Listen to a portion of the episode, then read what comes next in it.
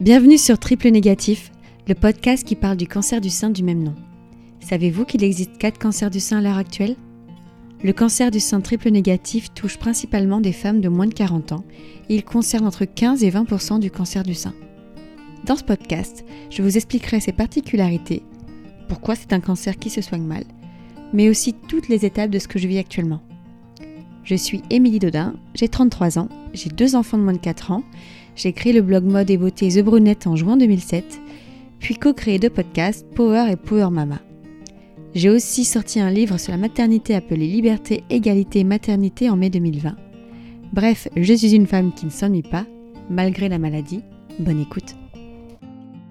Je suis ravie aujourd'hui de vous accueillir pour un nouvel épisode qui a été enregistré à distance avec Perrine, une lectrice euh, qui est euh, aussi triple négative comme moi et qui est euh, du coup basée en Californie depuis quelques années, qui nous a fait le, plaisir et l'honneur de pouvoir partager son parcours qui a été pas facile comme vous allez l'écouter mais qui est passionnant à écouter et je la remercie sincèrement. Bonjour Perrine, je suis ravie de t'accueillir du coup sur la première interview de Triple Négatif. C'est la première fois donc euh, je lance cette série d'interviews que j'avais déjà prévue à la base quand j'avais euh, en tête le podcast et euh, je suis super contente de le faire avec toi. Et donc là du coup on est on le fait en décalage à distance. Toi tu es aux États-Unis, en Californie et moi en France. Du coup on a 9 heures de décalage. Donc merci d'avoir réussi à caser dans ton emploi du temps cette interview. Et puis bah je te laisse te présenter du coup aux personnes qui nous écoutent. Euh, merci Émilie et bonjour. Donc moi c'est Perrine. Effectivement, je vis euh, dans, la, dans le sud de la baie de San Francisco depuis bientôt 11 ans. Ça fera 11 ans juste avant Halloween euh, cette année.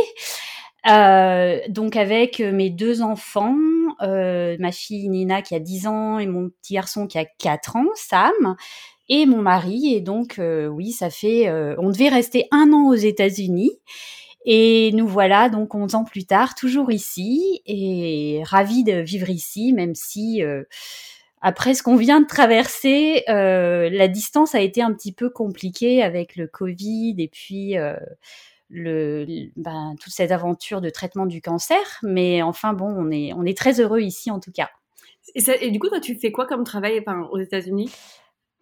Alors moi aux États-Unis, figure-toi que finalement j'ai jamais travaillé. Pourquoi? Parce que on est arrivé, j'étais très enceinte de Nina. Euh, j'étais enceinte de presque sept mois. Donc, euh, donc en fait, euh, voilà, je m'étais dit, je vais profiter à fond de découvrir, de, bah, de devenir maman. Ça faisait quand même beaucoup de choses. Et donc voilà, on a prolongé l'aventure. donc on est, on a déménagé de Berkeley à Mountain View. Euh, et puis, euh, et puis voilà. Après, il a été, euh, il a changé de boulot. on a eu la carte verte en fait. Donc, c'est-à-dire que jusqu'en 2015, année où on a eu la carte verte, moi, j'aurais pu faire une démarche personnelle pour demander un visa, mais c'est très compliqué. Il faut trouver un boulot. moi, j'avais très envie en fait de profiter à fond euh, de, de, de, ma petite puce parce que bah, j'ai vécu des années d'infertilité. Ça a été très dur pour moi en fait d'avoir euh, ma puce. Et du coup, voilà, en fait, euh, j'étais j'avais envie de vraiment profiter. Par contre, quand elle a eu, juste avant ces deux ans, j'ai commencé à étudier l'herboristerie. Je dirais qu'en fait, avant qu'on parte aux US, euh, j'étais dans une phase de vraiment très très down. Euh, très difficile où j'ai eu des opérations, où j'ai eu toutes ces fécondations in vitro qui ont été euh, qui n'ont pas marché finalement. Et en avril 2010 euh, en fait, bah, je suis tombée enceinte de Nina.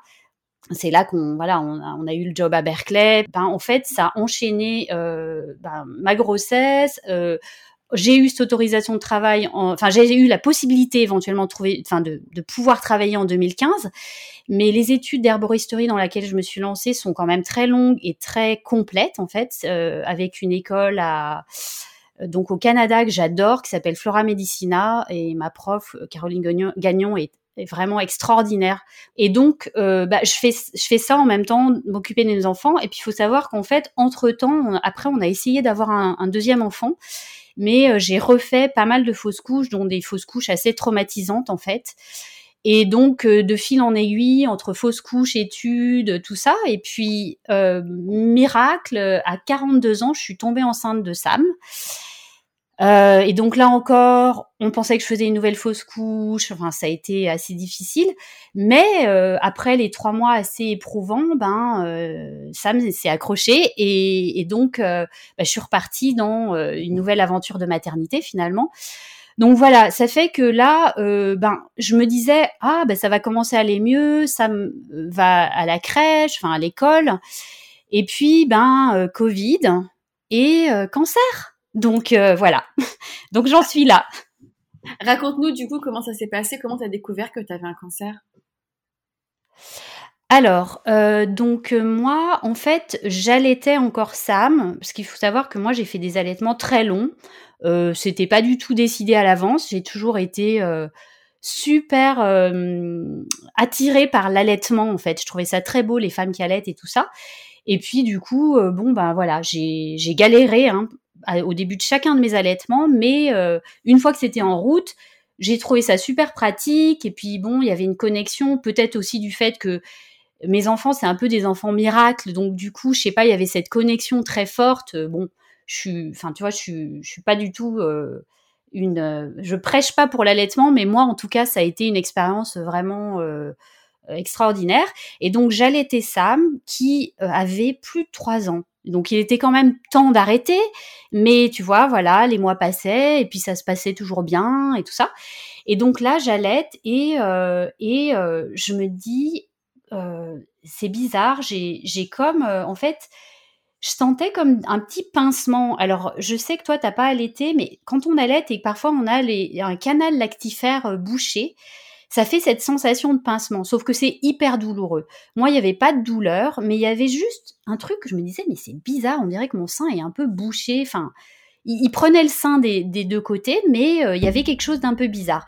Et je, tâtais un petit peu et je me disais, mais je sens un peu des grumeaux, ça doit être des grumeaux de lait. Euh, bon, euh, faut savoir que quand t'allaites longtemps comme ça, c'est plus comme au début où t'as des énormes seins, où tu vois, t'as des espèces de grosses monter de lait et tout ça dans la journée, c'est un peu différent, hein, parce que bon, il mangeait à côté, il t'était pas mal, mais si tu veux, c'était c'était c'était en plus du reste, si tu veux.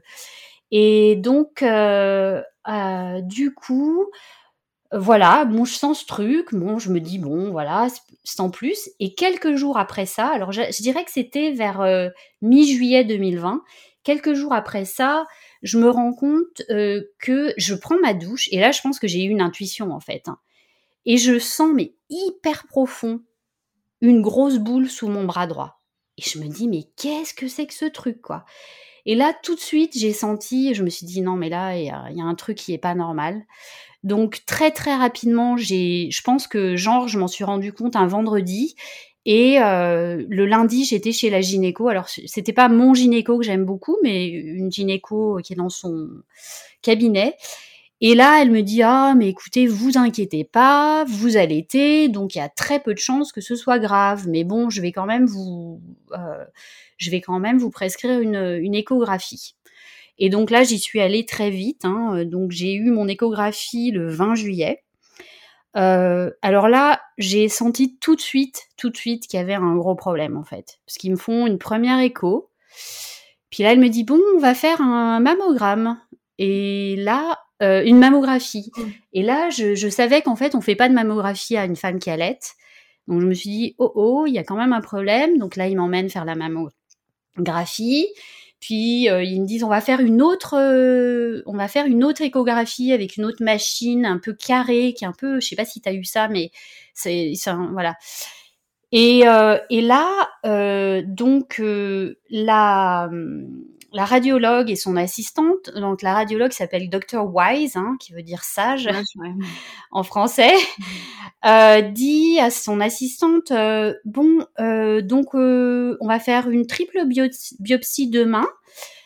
Et là, son assistante lui dit mais vous vous travaillez pas demain, vous êtes en congé.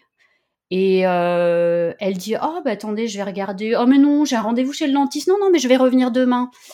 Et puis bon, ok, d'accord. Et là, je sens que l'assistante me dit, euh, moi, je pose pas de questions en fait. je sens qu'il y a un problème. Je me dis, euh, oula, ça, ça, a l'air de ne pas être terrible à ce qui se passe. Et je dis rien. Je pense que été un petit peu euh, sous choc, en fait. Et, son assistante me dit, mais euh, vous savez, vous pouvez poser des questions.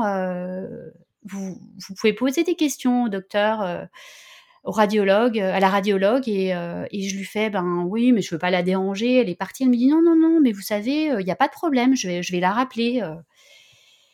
Et euh, je, que je lui dis, vous, vous pensez que elle sait déjà des choses? Elle me dit, ben oui, vous. Et, et, là, j'ai compris en fait, et elles, elles, elles m'ont dit, ben oui, ce qu'on voit là, c'est c'est pas bon, quoi. C'est pas bon. On va attendre les résultats de la biopsie, mais enfin dès maintenant, il faut que vous trouviez une équipe, quoi, en fait. Donc je pense qu'en fait, ce qu'ils ont vu. Ouais, c'était une boule à serre. Alors qu'est-ce qu'elles voyaient C'était une boule à serre. Je pense qu'en fait, ouais. Euh, ouais, alors ce qu'il voyait en fait, c'était euh, c'était plusieurs tumeurs. Euh, donc la plus grosse étant sous le bras. Et donc en fait moi, et d'ailleurs c'est marrant parce que j'ai l'impression qu'il n'y a pas tant dans le groupe des triplettes de cancers multifocaux en fait. Puisque j'en ai parlé avec Justine, elle me disait qu'a priori, à part toi, moi et elle, il n'y a pas tellement d'autres personnes. Donc moi en fait, j'avais sept tumeurs dans le sein et une sous le bras. Voilà. Énorme. Donc, mais énorme. ouais. Et donc en fait, on on, on, on les voyait pas toutes euh, avec ce type d'examen. Donc en fait, le lendemain, je suis revenue pour une triple biopsie, euh, puisqu'ils ont biopsie, ils ont fait deux biopsies dans le sein et une biopsie au niveau de l'aisselle. Et, euh, euh, ils m'ont refait une mammographie après la biopsie. Alors ça, le truc. Euh, et moi, j'arrêtais pas de pleurer. Je pense que j'ai pleuré tout le long. J'étais mais complètement, enfin, parce que j'ai vraiment compris qu'il fallait aller super vite. Ils m'ont vraiment dit là, vous attendez pas les résultats, vous vous cherchez une équipe quoi. Et euh, effectivement, en fait, alors le truc c'est que la biopsie, bizarrement sous le bras, elle a, elle a pas montré de cellules cancéreuses mais elle, elle disait c'est pas normal, il y a un truc qui qui est pas normal, il, il, euh, il y a du cancer. Elle pensait que vu la forme que ça avait sous le bras, et d'ailleurs j'ai eu une autre biopsie après ma première euh, chimio qui a montré qu'effectivement il y avait du cancer aussi dans celle-là. Euh, donc là, ben ça a été, euh, je pense en fait, je, ouais, le monde s'écroule en fait. Mmh. Le monde s'écroule parce que moi, euh, j'ai, enfin, tu vois, c'est marrant, je lisais ton ton post de ce matin sur euh, j'ai pas attendu de d'avoir un cancer pour faire du développement personnel. Enfin moi c'est ça. Enfin je veux dire j'ai fait des années de thérapie, je mange super bien, je bois pas d'alcool. Euh, euh, enfin je veux dire je fais du yoga. donc si tu veux là tout d'un coup tu te dis mais qu'est-ce qui se passe quoi? C'est c'est j'ai deux enfants en bas âge, le ciel te tombe sur la tête quoi. C'était Comment, ouais. comment ça s'est passé du coup quand tu es rentrée après ta, donc, ce premier examen ou tu es rentrée à la maison Tu as dû expliquer à ton chéri du coup qu'il y avait un, un, souci? Tu te rappelles de, de, ce, que, de ce qui s'est passé ou tu ouais. dans le blackout? Ouais. Parce que moi je sais que j'ai eu des blackouts complets. Euh. Alors écoute, moi je me rappelle euh, que ben, on était dans un état d'espèce de, de, fébrilité, euh, un, comment dire euh, on était, je sais pas, il y a un espèce de déni ou je sais pas enfin c'est enfin bah, on a pleuré hein, tous les deux en fait. Euh, puis euh, ben si tu veux il y a une semaine d'attente euh, on a eu les résultats de la, la biopsie super vite j'ai le souvenir d'un tourbillon en fait je sais pas parce que de toute façon t'as plein plein d'examens tout d'un coup toute ta vie toute ma vie est devenue si je regarde le nombre d'examens de, de rendez-vous que j'ai eu et tout ça, mais c'est des centaines en fait depuis un an finalement. Enfin surtout au début où ils essayent, euh, tu vois, ils t'as tous les rendez-vous, euh, tout ça. Et ouais, je me rappelle, euh, ben et puis ben ils nous ont fait comprendre que c'était quand même un cancer qui était grave. Euh, comment tu dis le KI 67 oui, en France Qui 67 KI 67. KI le KI 67, dans mon cas, il était très élevé, à 95%, donc ça veut dire que mon cancer est... Énorme Tu sais que mon oncologue, ouais, mon oncologue ne, ne, ne, croyait pas que c'était possible d'avoir un KI autant élevé? Euh, je disais, Mmh. mais si, si, dans les Ouais. triplettes, on en a beaucoup, 90, j'en vois beaucoup 90, je savais, j'avoue que tu m'avais dit 95 et j'avais un petit peu, euh, enfin, je, je savais plus qui avait, qui avait quoi, mais c'est énorme et c'est vrai que moi, moi, il était à 30 et, et quand mon oncologue, je lui dis, bah, par rapport à d'autres, c'est pas beaucoup, il m'a dit que c'était déjà très élevé, mais c'est vrai que là, c'est, bah, toi, t'avais un cancer Oh développé du coup très rapidement. Ouais. Alors, ce que je me rappelle aussi, c'est que si tu veux, je l'ai pas dit tout de suite, par exemple, à ma maman, parce qu'en fait, elle, elle, euh, elle était, euh, on lui avait découvert des cellules précancéreuses au, au, à enfin, au col de l'utérus, donc elle était là-dedans et tout ça. Et euh, donc j'ai attendu, enfin, je pense que c'est hyper bizarre parce que j'ai voulu appeler mon frère et au même moment, au moment où j'apprends que j'ai un cancer, mon neveu s'est fait prendre les doigts dans une machine qui lui a broyé les doigts. Donc j'appelle mon frère et il, me, dit un truc et, j'avais l'impression qu'il parlait de moi, quoi. Il me disait non, mais tout va bien, ça va aller et tout ça. Et je me disais mais c'est pas possible, je lui ai rien dit. euh. Et en fait, enfin voilà, c'était un moment assez dramatique là, cette période de juillet, parce que ma mère avait euh, donc, euh, enfin elle de son côté des soucis, mon, mon neveu qui se fait broyer les doigts dans une machine. Enfin bon bref, c'était un peu l'apocalypse là. Euh, ça a été très très très très très difficile de le dire à ma maman, euh, forcément, parce que elle est hyper loin. Euh, avec le, le Covid, en fait, impossible de venir, en fait, finalement. Elle était, elle était repartie en février, et c'est bizarre parce que quand je lui ai dit au revoir en février, juste avant, en fait, qu'on ait le confinement qui était vers le 15 mars, hein, je crois, j'avais senti qu'il y aurait quelque chose de grave qui allait se passer. C'était hyper bizarre. Je, je lui ai dit au revoir et je- elle vient chaque année et j'ai jamais eu ce sentiment quand elle part que euh, on va pas se voir pour, un- pour longtemps en fait et qu'il y a quelque chose. Je sentais qu'il y avait quelque chose dans l'air quoi finalement. Et euh, ouais, c'était. Je pense que c'est très difficile. C'est difficile à vivre comme expérience, mais c'est encore plus difficile. Je me dis, en tant que maman, ça doit être horrible, quoi, de d'avoir son enfant comme ça qui, qui traverse une épreuve pareille finalement. Ouais, Je le souhaite à aucune maman c'est clair. Mais c'est vrai que moi, ma maman, ma maman, ou à aucun parent Ah en fait. hein. Mais je suis d'accord avec Euh, toi parce que ma, ma mère aussi, elle a très très mal vécu. euh, parce que moi, bon, il n'y a pas autant de distance. Il y a, moi, il y a à peu près 1000 kilomètres, un peu plus. Mais je sais que, en fait, ils essayent d'être, d'être fortes pour nous. Euh, et elle trouve ça injuste parce qu'elle la limite, que ce soit elle qui ait le cancer et que ce soit pas toi, en fait. Et je sais que ma mère, c'est ce qui s'est passé, c'est que c'est le sentiment qu'elle a eu. Parce qu'on est jeune, enfin, si tu veux, euh, bien sûr que le cancer, quel que soit l'âge, on on souhaite, souhaite pas l'avoir. Mais, euh, mais je pense que ça va être encore plus difficile. Comme moi, quand je vois des enfants qui ont un cancer ou des filles qui ont, sont plus jeunes, qui n'ont pas d'enfants, ouais. je me dis mais c'est injuste. Elles n'ont pas connu, elles ont pas connu, euh, elles ont pas connu ça. C'est injuste. Et c'est vrai que voilà, c'est toujours que il n'y a pas de hiérarchie dans le cancer, mais je trouve que c'est ça qui est le plus rageant, c'est que c'est ignoble en fait de voir des gens jeunes euh, atteindre d'un cancer, tout simplement. C'est pas dans l'ordre des choses. Complètement. Moi, moi, si tu veux, là où je suis extrêmement euh, grateful, comme on dit en français. Reconnaissant. euh, tu vois, c'est reconnaissante, c'est que je me dis, j'ai eu la chance d'avoir mes enfants. Et en même temps, euh, en même temps, moi, ce qui, ce qui est très dur, c'est l'idée que je, je les laisse, je puisse les laisser orphelins. Ça, c'est insupportable. Et c'est ça surtout qui tournait dans ma tête au début, quoi. Je me disais, mais non, mais ils sont trop petits. euh, Enfin, c'était, euh, je, me disais, je peux pas les laisser, quoi. C'est pas possible. Enfin, alors en même temps, je te dirais qu'au début, j'ai pas trop creusé plus que ça. Euh, j'ai une amie, j'ai une amie qui m'a fait comprendre, mais tu sais que t'as le cancer, le pire, pire cancer du sein, en fait. Et euh, je, je lui ai dit ouais non mais je préfère pas savoir. Je, moi je m'accrochais sur le fait oh super je vais pas avoir d'hormonothérapie. Moi tu sais. aussi, moi aussi. Mais je pense que c'est un peu c'est un peu, un peu un truc de défense. Et tu sais, il y a, hum, j'avais lu des années avant le livre Revivre de Guy Corneau que j'aime, et j'ai trouvé que c'était son meilleur livre. Et il disait justement, parce que lui, il a eu un cancer de la lymphe stade 4, qu'il a jamais vraiment demandé la gravité de son cancer au début.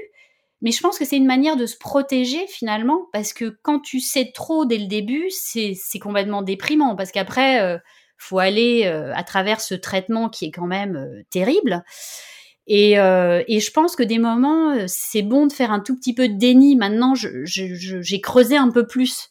Enfin, je dis ça, mais j'avais quand même un peu regardé. Je savais que c'était quand même un cancer qui n'était pas super chouette à avoir, hein, le, le, triple négatif. Mais j'ai pas voulu trop partir dans les statistiques et tout ça. Euh, D'ailleurs, euh, je me suis rendu compte beaucoup plus tard ce que c'était que mon KI 67 en fait. Euh, tu vois, je, suis très contente de ne pas l'avoir su dès le départ parce que je pense que j'aurais été assez terrorisée.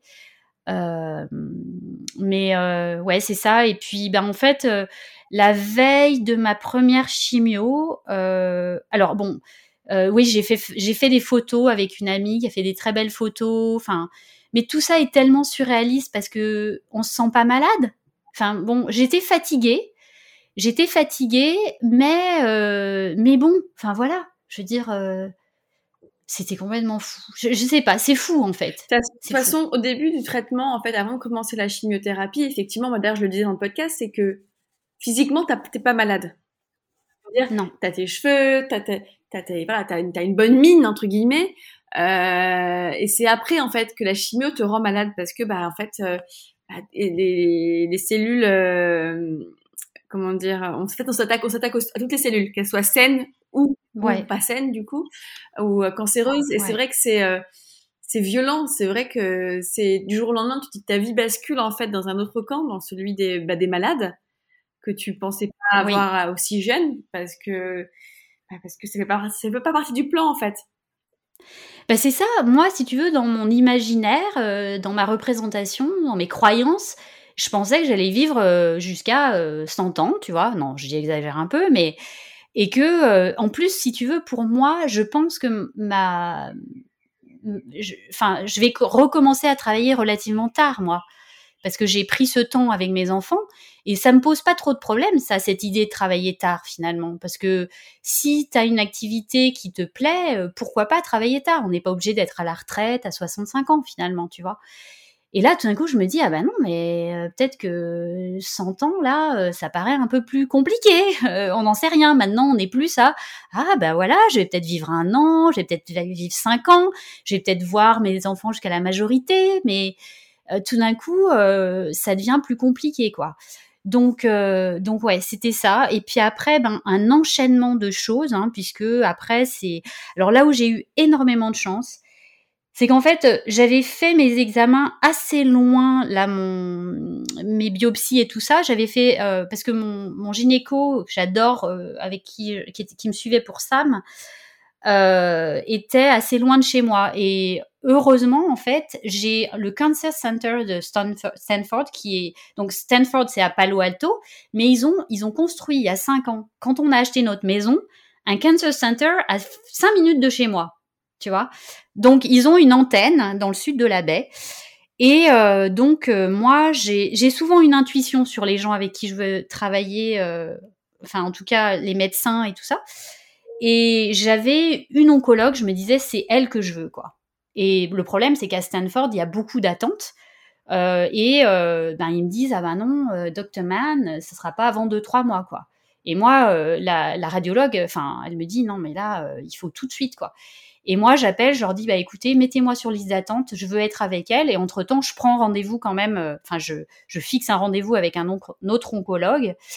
Et euh, ben en fait, j'ai un peu envoyé à l'univers, euh, je veux ce docteur, je veux ce docteur, et ça a marché. En fait, ils m'ont rappelé, et j'ai eu un rendez-vous tout de suite, je crois, enfin assez rapidement, hein, puisque je regarde, ouais, j'ai eu mon premier rendez-vous avec l'oncologue le 3 août sachant que euh, le 21 juillet, j'avais ma biopsie, mes biopsies et le 27 juillet, j'avais mes résultats de la biopsie. C'est très rapide, effectivement. Donc, si tu veux, mm.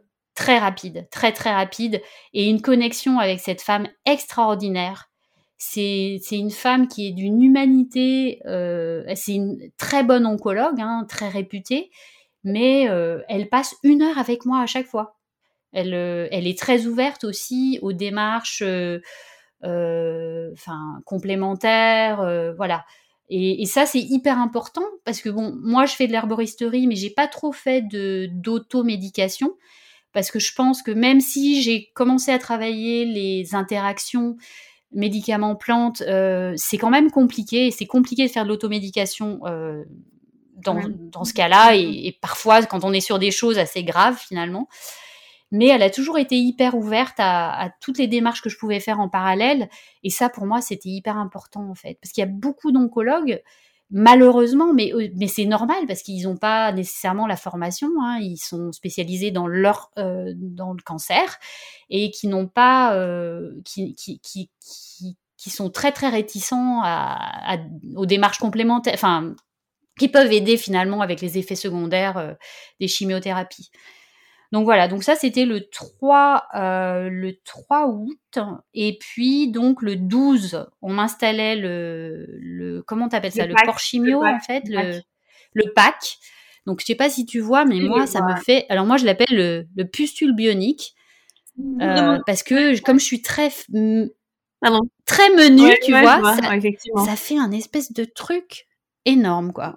J'ai mis énormément de temps à m'habituer à cette chose-là. Ça a été très très dur pour moi, ça me faisait mal, ça m'a fait mal euh, super longtemps.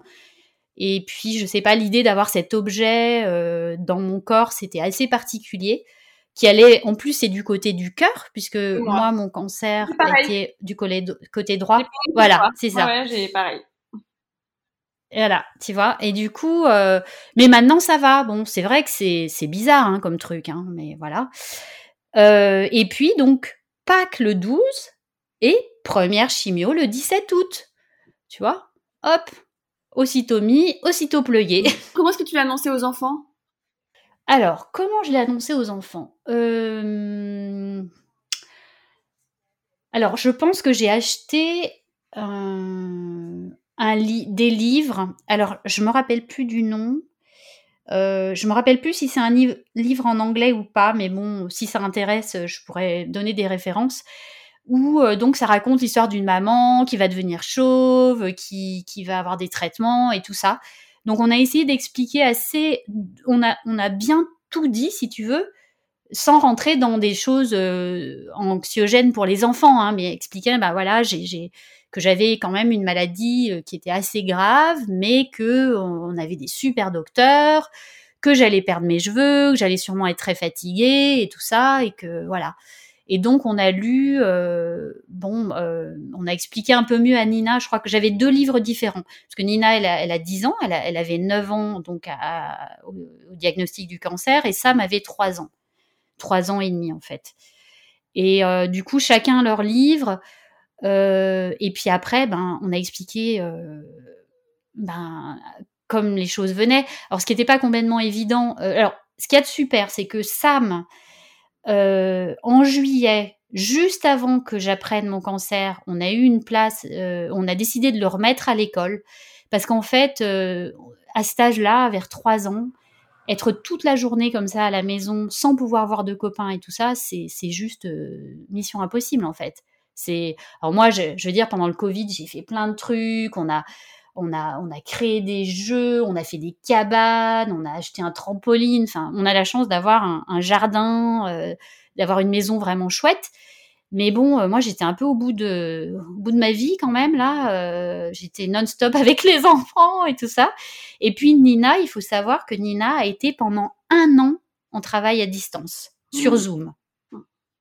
Alors ça, ça n'a pas été complètement évident parce que euh, au début ça allait super bien. Nina, c'est, elle est, super bonne à l'école, elle est super passionnée, donc euh, était hyper autonome, mais hyper autonome. C'est-à-dire que j'avais même pas besoin de vérifier ses devoirs, elle faisait tout. Sa maîtresse arrêtait pas de me dire euh, super élève, si j'avais que des élèves comme ça, ce serait génial. Parce que moi j'avais dit à l'école en fait, voilà j'ai j'ai un problème, j'espère que Nina ça va, enfin on leur avait dit, ça va bien se passer, super bien. Jusqu'à Noël, super bien faut savoir que Nina, euh, Noël, c'est la période de son anniversaire.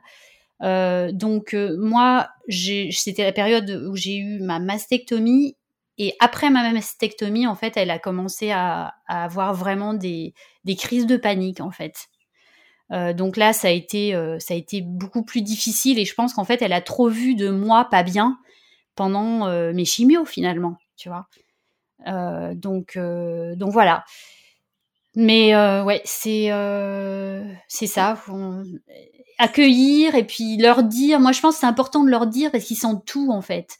Moi, j'ai des enfants qui sont hyper sensibles. Je pense que tous les enfants sont, sont quand même assez sensibles. Les miens sont particulièrement sensibles. Donc, c'était hors de question de pas leur dire et de faire semblant que tout aille bien. De toute façon, tout n'allait pas bien, quoi. Donc voilà. Et puis il l'aurait vu. Mais c'est vrai que je pense que vivre vivre son cancer pendant le Covid, il y a des choses qui sont positives dans le sens où euh, bah, tout le monde était à l'arrêt, donc toi tu es à l'arrêt, donc tu culpabilises moins, tu es contente de, de pouvoir euh, euh, te dire, bon bah écoute, ils font pas de soirée parce que de toute façon c'est fermé, et je ouais. trop mal. Mais la seule chose, je trouve, c'est effectivement l'effet psychologique qu'il peut avoir sur déjà sur toi aussi, parce que bon, la solitude n'est pas facile, avec ta maman qui était en France, toi qui étais aux États-Unis, qui avait ce stress-là aussi de, je crois que ta maman elle devait venir te rejoindre, il y avait aussi un petit problème de pour euh, parce que les frontières étaient fermées. Euh, il y a les enfants qui sont à la maison de toi aux États-Unis. C'est vrai qu'il y a eu un an de d'école à la maison, que ça n'a pas dû être évident. Déjà pour eux, en tant qu'enfants, c'est pas facile. Alors déjà pour nous c'est pas facile, mais alors pour eux ça va être encore plus difficile. Mais euh, mm. tout ça, ça a créé, je pense, un cocktail anxiogène. Ta maladie, le Covid, tout ça. Ah complètement. En plus, euh, si tu veux, euh, moi, ce qui s'est passé, c'est que pendant mes mes deux premières euh, chimio, tu sais, les... donc moi j'ai eu euh, euh, AC chimio, donc c'est un peu l'équivalent de la EC, mais sauf que le A c'est pour, alors attends, je regarde, hein, parce que pour adria, adriamycine, adriamycine, et vous c'est de l'épupirubicine. Alors en fait, il y, a, il y a des AC, hein. il y a des personnes qui ont des AC en France oui. Euh, mais je ne sais pas pourquoi elles en ont et pourquoi. Enfin, je ne sais pas comment comment qu'on dit. Alors, écoute, moi, ce que je te dirais, c'est que j'en ai parlé. Je me suis fait une amie là sur Instagram qui a eu un cancer hormonodépendant, elle, et elle m'expliquait qu'en fait les AC, les AC sont plus fortes que les EC. Ce que je sais pas vraiment, je peux pas te dire, euh, c'est ce que lui a dit son oncologue. Moi, j'ai pas, j'ai pas d'informations particulières là-dessus. J'ai oublié de demander justement à mon oncologue. Je sais qu'en tout cas, la C, la driamycine est plus toxique que l'épirubicine. Voilà. Elle est plus cardiotoxique. Euh, donc euh, voilà. Alors attends, je sais plus pourquoi je te disais ça. Oui. Alors donc mes premières euh, chimio, on était dans la saison des incendies ici aux États-Unis. Depuis la naissance de Sam en 2015, tous les ans, on a fire, wildfire season. Et euh, donc, euh, l'air est irrespirable, mais vraiment irrespirable, tu vois. C'est horrible. C'est jaune dehors, tu ne peux pas respirer. Donc, euh, donc et cette année, cette année, bien sûr, elle a commencé plus tôt. D'habitude, c'est plutôt septembre-octobre. Et là, moi, je commence ma, première chimio, donc je pense, oui, le 17 août, en fait.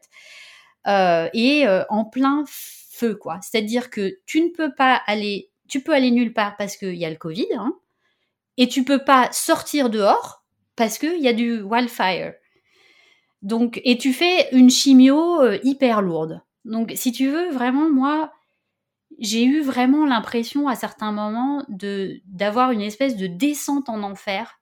Tu peux pas ouvrir la fenêtre. Le seul truc qui me soulageait, parce que euh, moi, je sais que toi, tu les as quand même pas trop, trop mal vécus, tes chimios. Enfin, c'est pas parfait, mais bof. en fait, non, mais, euh, mais je sais, c'est les pires chimios pour moi. Ça a été les pires chimios, mais euh, je pense qu'on réagit tout différemment aussi. Ouais. Moi, en fait, le truc, c'est que je, je suis hypersensible, y compris aux plantes, par exemple. J'ai fait des réactions complètement hallucinantes à des plantes, donc je dois faire super attention. Donc, bon, bien sûr, alors je suis petite, hein. moi je fais 1m54, euh, voilà, hein, petit gabarit. ah oui, je suis toute petite, moi je suis modèle réduit, tu vois. Donc, bon, normalement, il te pèse, il te mesure et il te donne une dose adaptée. Sauf qu'en fait, en réalité, euh, comment euh, le corps métabolise un, un médicament, c'est pas que lié à un poids et une taille. On est tous différents, on métabolise tous différemment des médicaments. Sachant que moi, si tu veux, euh, j'ai jamais pris, je prends jamais de médicaments, j'ai jamais mal à la tête. Enfin, je veux dire, je je je prends jamais de, de quoi. Donc même si on a adapté à mon poids, à ma taille et tout ça, tu me donnes la chimio. Alors en plus, ben, on ajoute euh, un antinausée, enfin des antinausées, on ajoute euh, des stéroïdes, on ajoute tout ça. Voilà, donc bon, je te dirais que la chimio, la première chimio, j'y vais. ça se passe plutôt bien en fait. Hein. C'est assez sympa. Le Cancer Center, c'est une grande salle aux États-Unis là où c'est un grand plateau, mais avec une vue magnifique, très lumineux.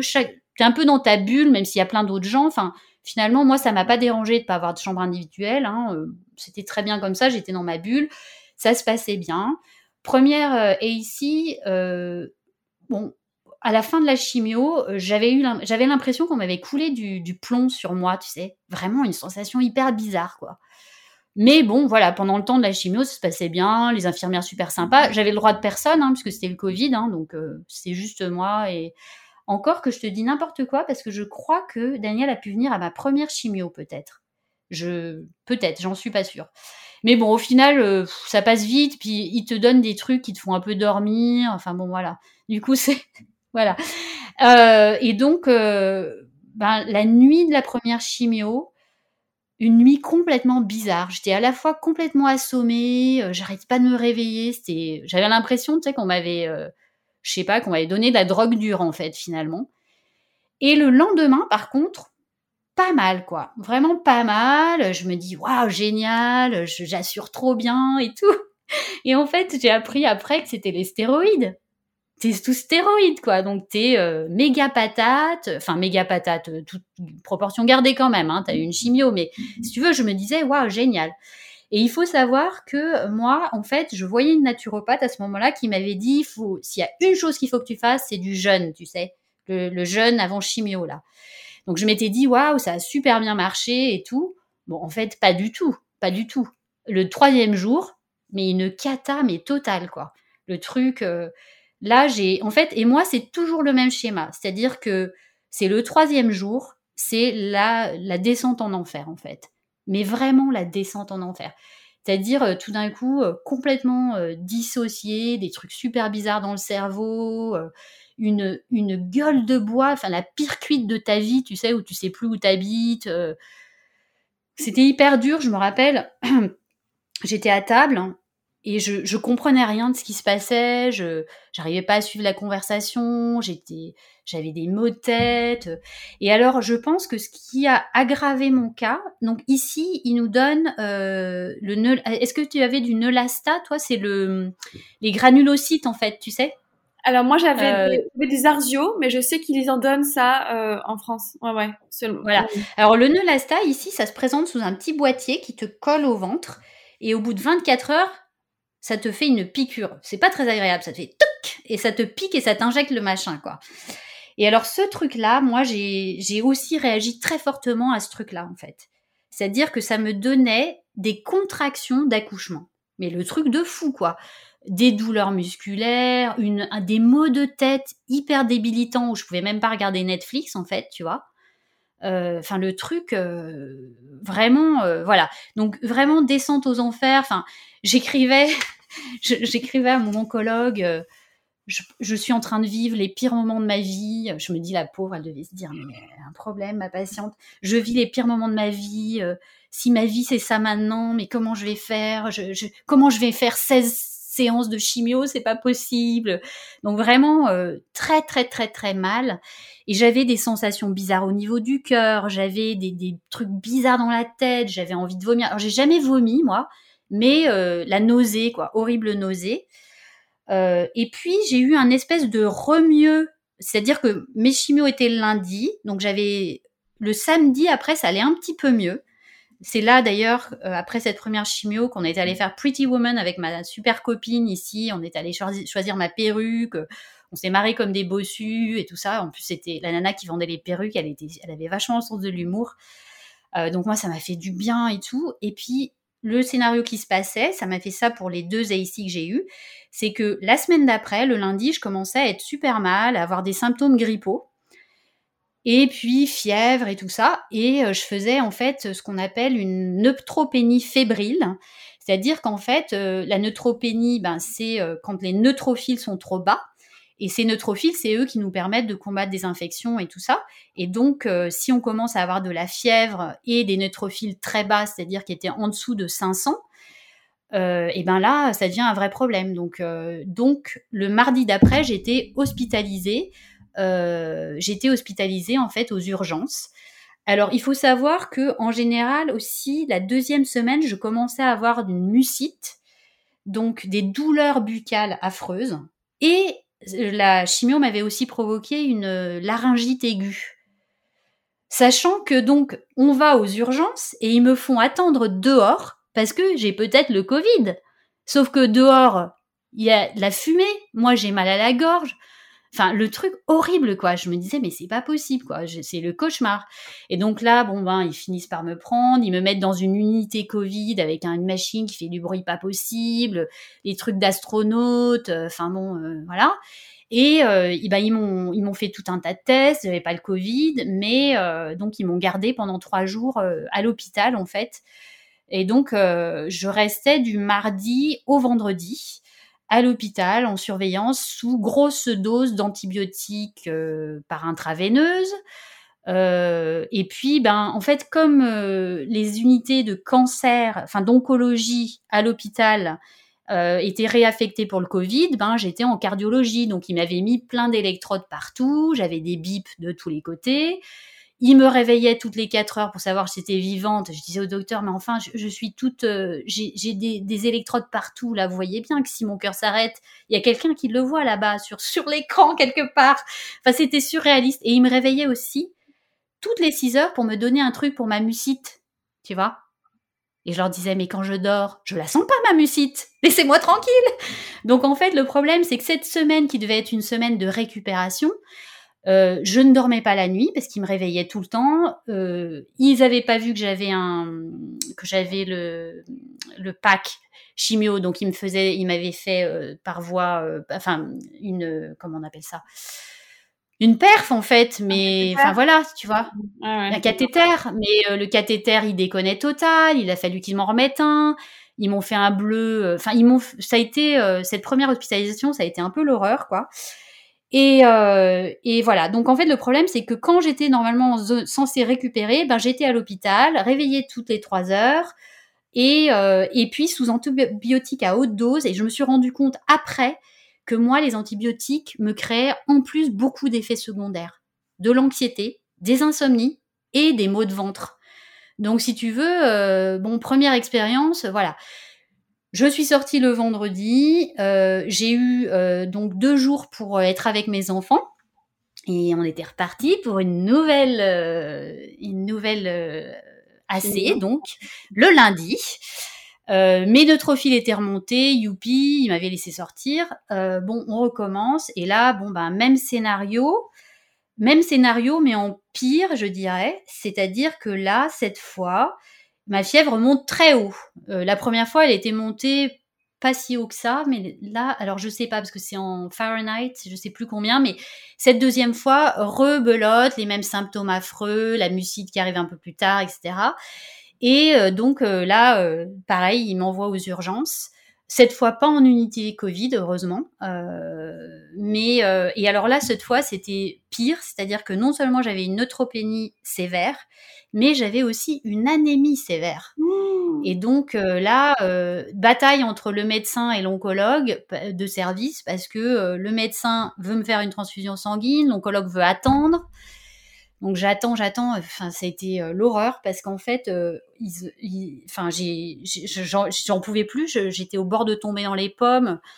Je me rappelle, me, c'était un moment, je pense qu'il y avait, il y avait beaucoup de monde. Ils étaient surchargés au niveau de les infirmiers. Euh, et, euh, euh, et, donc, enfin bon, bref, j'ai à un moment donné, ils refont mon lit, ils mettent sur une chaise. J'étais avec ma cousine qui est, qui est, qui est infirmière en France.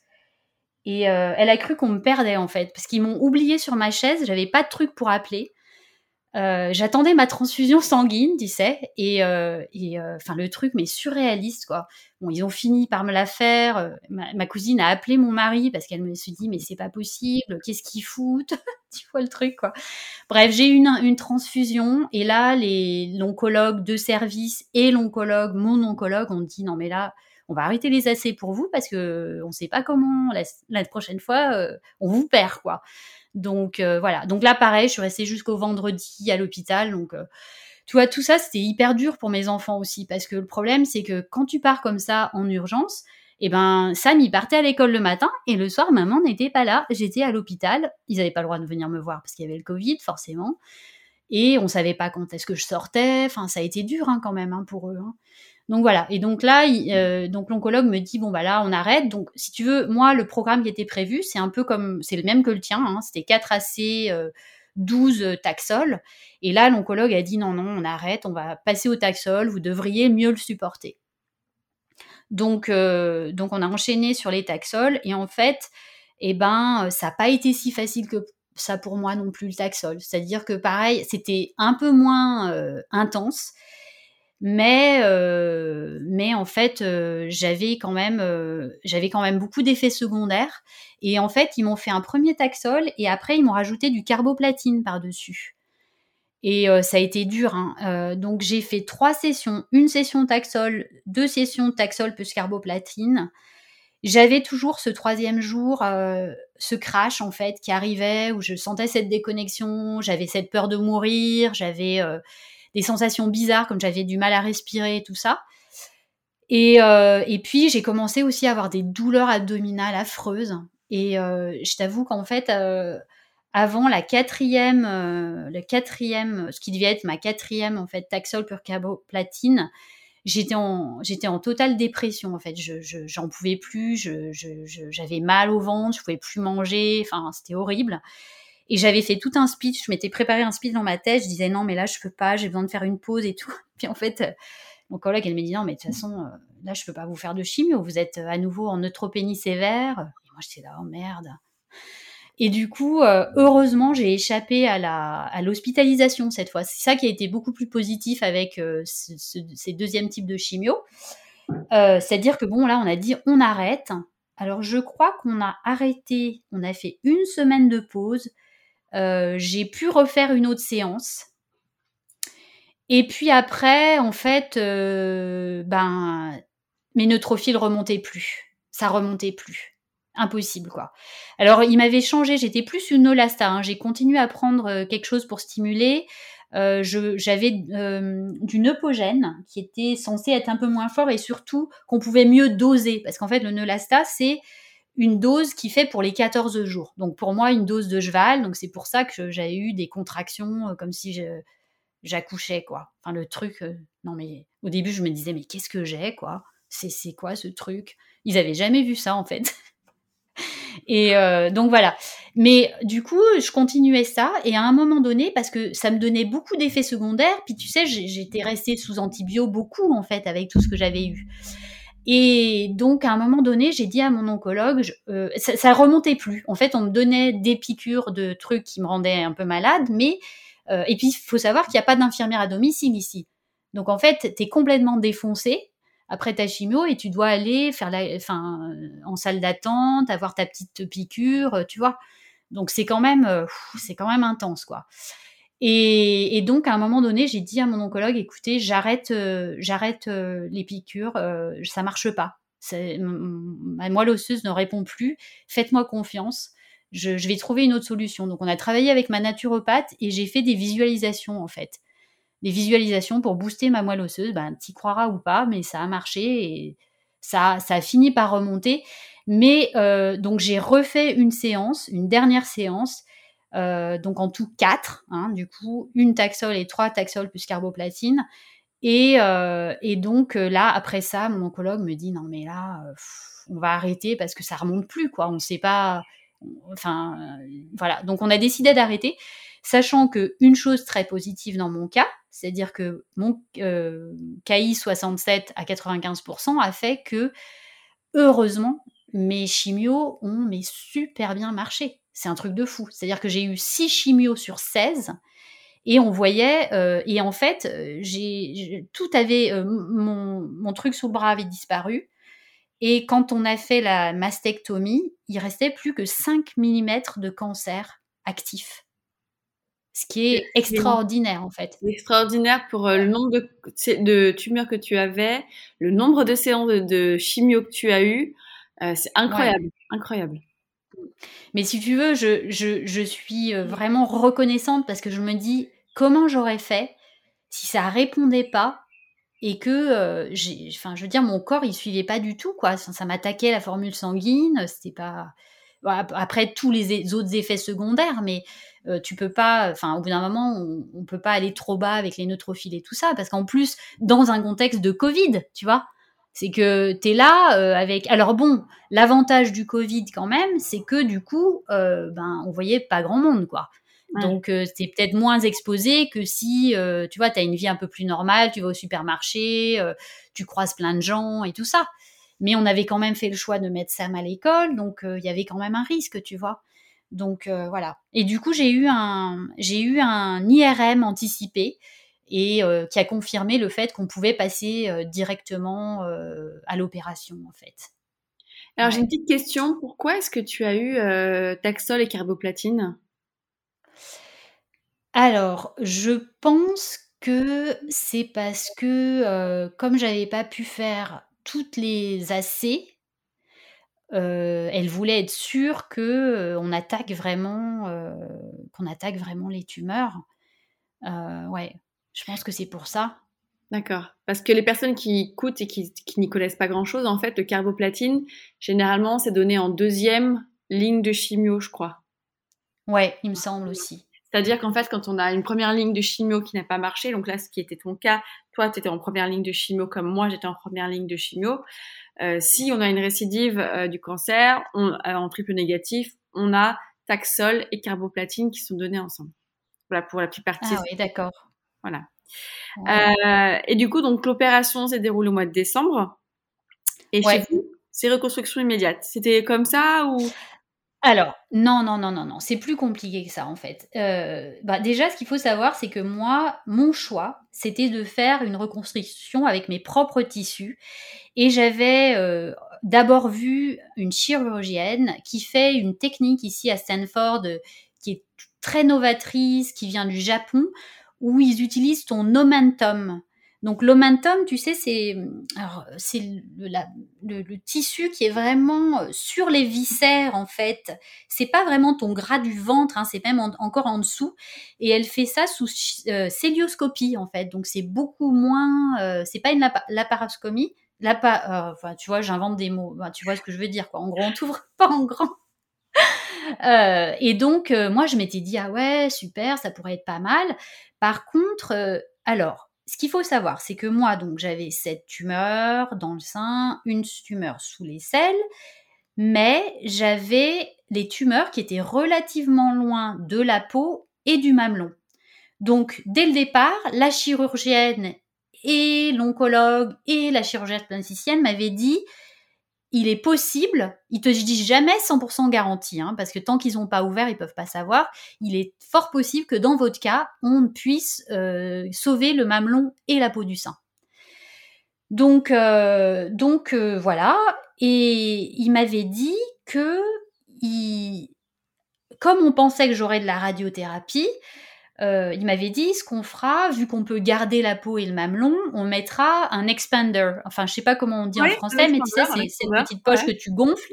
Et ça permet, si tu veux, de d'étirer un peu la peau. Enfin voilà, quand tu peux garder le mamelon et tout ça, ça permet de garder un peu une forme quand même, parce que sinon, je sais pas, ça doit être assez bizarre, ça doit peut-être pendre, je sais pas trop, hein, tu vois. Il y a tellement de cas de figure en fait. Donc c'était ça l'idée. C'était on utilise mes propres tissus, sachant qu'ils m'ont dit dès le départ que dans mon cas il y avait des gros risques d'infection. Euh, alors pourquoi? C'est parce que moi j'ai eu j'ai fait cinq fausses couches donc euh, dont une avec hémorragie. Enfin, donc si tu veux, il pensait que j'avais peut-être un, un clotting disorder, euh, tu sais. Euh, tu, rejettes? je sais plus. Tu rejettes en fait, c'est ça? Voilà, je sais pas trop en fait, parce que c'est pas complètement évident. On sait pas exactement ce qui s'est passé, mais en tout cas, je sais que ça leur faisait dire que euh, voilà donc euh, que j'avais des risques d'infection et tout ça. Bon bref. Donc moi j'étais partie sur cette idée là que on ferait cette reconstruction avec mes propres tissus avec un expander et tout ça. En fait tu choisis entre plein de solutions dont tu envie d'aucune en fait.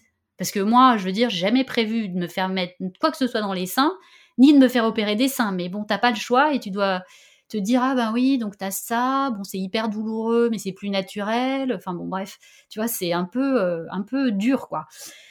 Donc c'était prévu ça sauf qu'en fait moi je me fais opérer un mois plus tôt et la chirurgienne qui devait me faire m'opérer euh, n'est pas là au mois de décembre. Elle était là normalement je devais me faire opérer en janvier mais en décembre elle n'était pas là. Et donc je vois un autre chirurgien euh, qui me dit euh, la méthode de, de là, moi je pense que c'est pas du tout une bonne idée pour vous. Parce qu'en fait, le problème, c'est que ça peut créer des adhérences euh, et que moi, j'ai des, problèmes digestifs.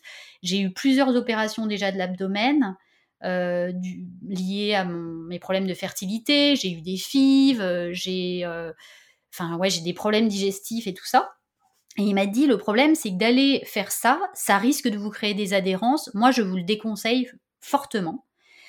Euh, lui, il me dit, euh, moi, euh, je prendrais plutôt dans votre cuisse, parce que le problème, c'est que j'ai pas assez de ventre, donc il faut prendre quelque part. Alors moi, j'étais là, ouais, d'accord. Et je lui dis, vous prenez que d'un côté la cuisse, là, ça, ça, ça, va se voir. Il me dit, bah oui, ça va se voir. Alors là, tu te dis, ouais, enfin, tu vois, c'est évident. Et du coup, euh, du coup, par contre, il me dit, écoutez, moi, euh, ce que je vous propose, c'est que soit euh, je vais vous, déjà, on verra pour cette reconstruction avec vos propres tissus, c'est pas le moment, parce que on va pas le faire si vous avez de la radiothérapie, on ne le fait pas. Par contre, il me dit, comme moi j'ai une petite poitrine, hein, je fais un petit 85B, il me dit, si je peux, je vous mettrai pas un expander, mais directement une prothèse silicone. Comme ça, ça nous laissera le temps. Euh, même si vous faites euh, de la radiothérapie, bon, si on la change après, euh, c'est pas un problème. On, essaye de faire ça. Il, fallait qu'il y ait certaines paramètres pour qu'il puisse faire ça. Donc il m'a dit on verra, mais il m'a fait signer une autorisation en disant je suis ok pour mettre directement une prothèse à ma mère. Et en fait, c'est ce qui s'est passé, euh, c'est-à-dire que voilà, donc j'ai eu, euh, j'ai eu donc ma mastectomie, hein, donc c'est-à-dire qu'ils ont enlevé tout l'intérieur de mon sein plus 24 ganglions lymphatiques. Euh, donc ils ont fait un curage euh, axillaire et ouais. ouais et donc euh, et ils ont tout de suite remis une prothèse plus une espèce de une matrix mat, je sais pas comment on dit ça, un espèce de truc, c'est du tissu humain retravaillé qui est censé être l'interface entre euh, ton l'intérieur du sein et euh, et euh, si tu veux la prothèse quoi. Donc ça c'était le 11 décembre, ils m'ont donc fait ça tout de suite en fait. Alors je te dirais que ben c'est un peu bizarre hein, quand même hein, comme ça je pense que c'est des sensations différentes de ce que toi tu as eu finalement hein. Ces deux opérations un peu un peu différentes quoi. Mmh, mmh parce que ça tire quand même pas mal. Enfin voilà. Et puis donc en fait, ce qu'il faut savoir, c'est qu'ici c'est en ambulatoire. Donc euh, je suis rentrée le matin, ils m'ont quand même gardé la nuit et ils m'avaient installé une pompe. Euh, donc j'avais un espèce de gros boîtier. Euh, je suis repartie avec ce gros boîtier et je pouvais m'injecter en fait un anesthésiant si tu veux pendant à la maison quoi. Et puis un petit formation drain tu vois, pour vider ton drain tout seul à la maison. Mon infirmière, mon, ma cousine qui est infirmière, elle, ma mère m'a raconté, elle me disait, mais elle hallucinait, quoi.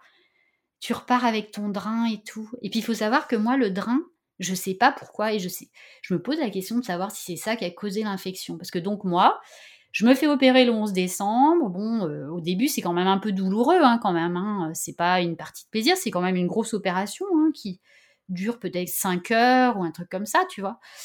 Donc je rentre avec mon petit machin. Bon, je prends bien bien mes antidouleurs, ça je le recommande. Hein. Euh, nous, c'est ce qu'on a appris euh, en école d'herboristerie. On laisse pas venir la douleur. Hein. On y va avec les, les médocs, quoi. Alors moi, j'ai pas trop pris de comment ça s'appelle les, euh, les, les super forts là, tu sais, Tramadol, sont, euh, des opioïdes. Tramadol. Alors, nous, c'est euh... pas le même nom, mais ouais. moi, j'étais sous Advil et Tylenol que je tournais et j'ai peu pris en fait les, les, les opioïdes en fait finalement. Hein, euh, euh, parce que je gérais avec. Si t'as quelque chose à me dire Oui, parce qu'en fait, en France, on donne plus d'Advil, quasiment plus. En fait, c'est complètement, ah bon? déconseillé. C'est complètement déconseillé, ouais. En France, ah ouais. euh, moi je sais qu'aux États-Unis, tu le trouves facilement euh, au drugstore. Euh, tu vas chez, enfin chez, je sais plus quel. CVS par exemple. CVS, tout ces... mais là il n'y a plus du tout. C'est-à-dire que ouais. moi je sais que j'avais quand j'allais aux États-Unis, j'ai acheté ma boîte ma petite boîte comme des tic-tac entre guillemets de de Téladville. Et en fait, c'est hyper ouais en France quasiment il y en a encore hein, mais en fait ils veulent plus. Ah ouais. Ah ben là, tu vois, moi je faisais une rotation. Alors moi, je prends jamais de médicaments comme ça. Alors du coup, c'est hyper efficace pour moi. Hein. Euh, donc, euh, parce que voilà, tu vois, quand j'ai, ouais, je, suis rarement malade, donc euh, là, je prenais ça.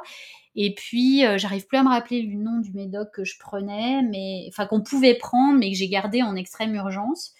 Donc là, euh, opéré le 11 décembre. alors, ce qu'il faut savoir, c'est que ce qui s'est passé après mon opération, moi, j'ai eu des énormes, énormes crises de panique.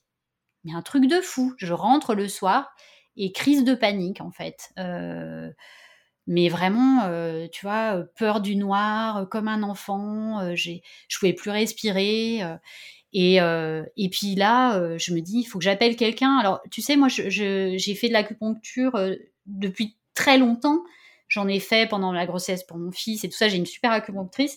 J'ai essayé de la joindre à 20h, tu vois. Puis bon, elle a, elle a pas entendu. Je fais jamais ça d'habitude. Enfin, jamais appelé mon acupunctrice à, pas répondu. Et du coup, en fait, il se trouve que notre voisine, parce que nous, on a des super voisins, euh, notre voisine, elle, est, elle était vétérinaire urgentiste, mais elle est maintenant, euh, enfin, elle est aussi acupunctrice, mais pour les animaux, quoi.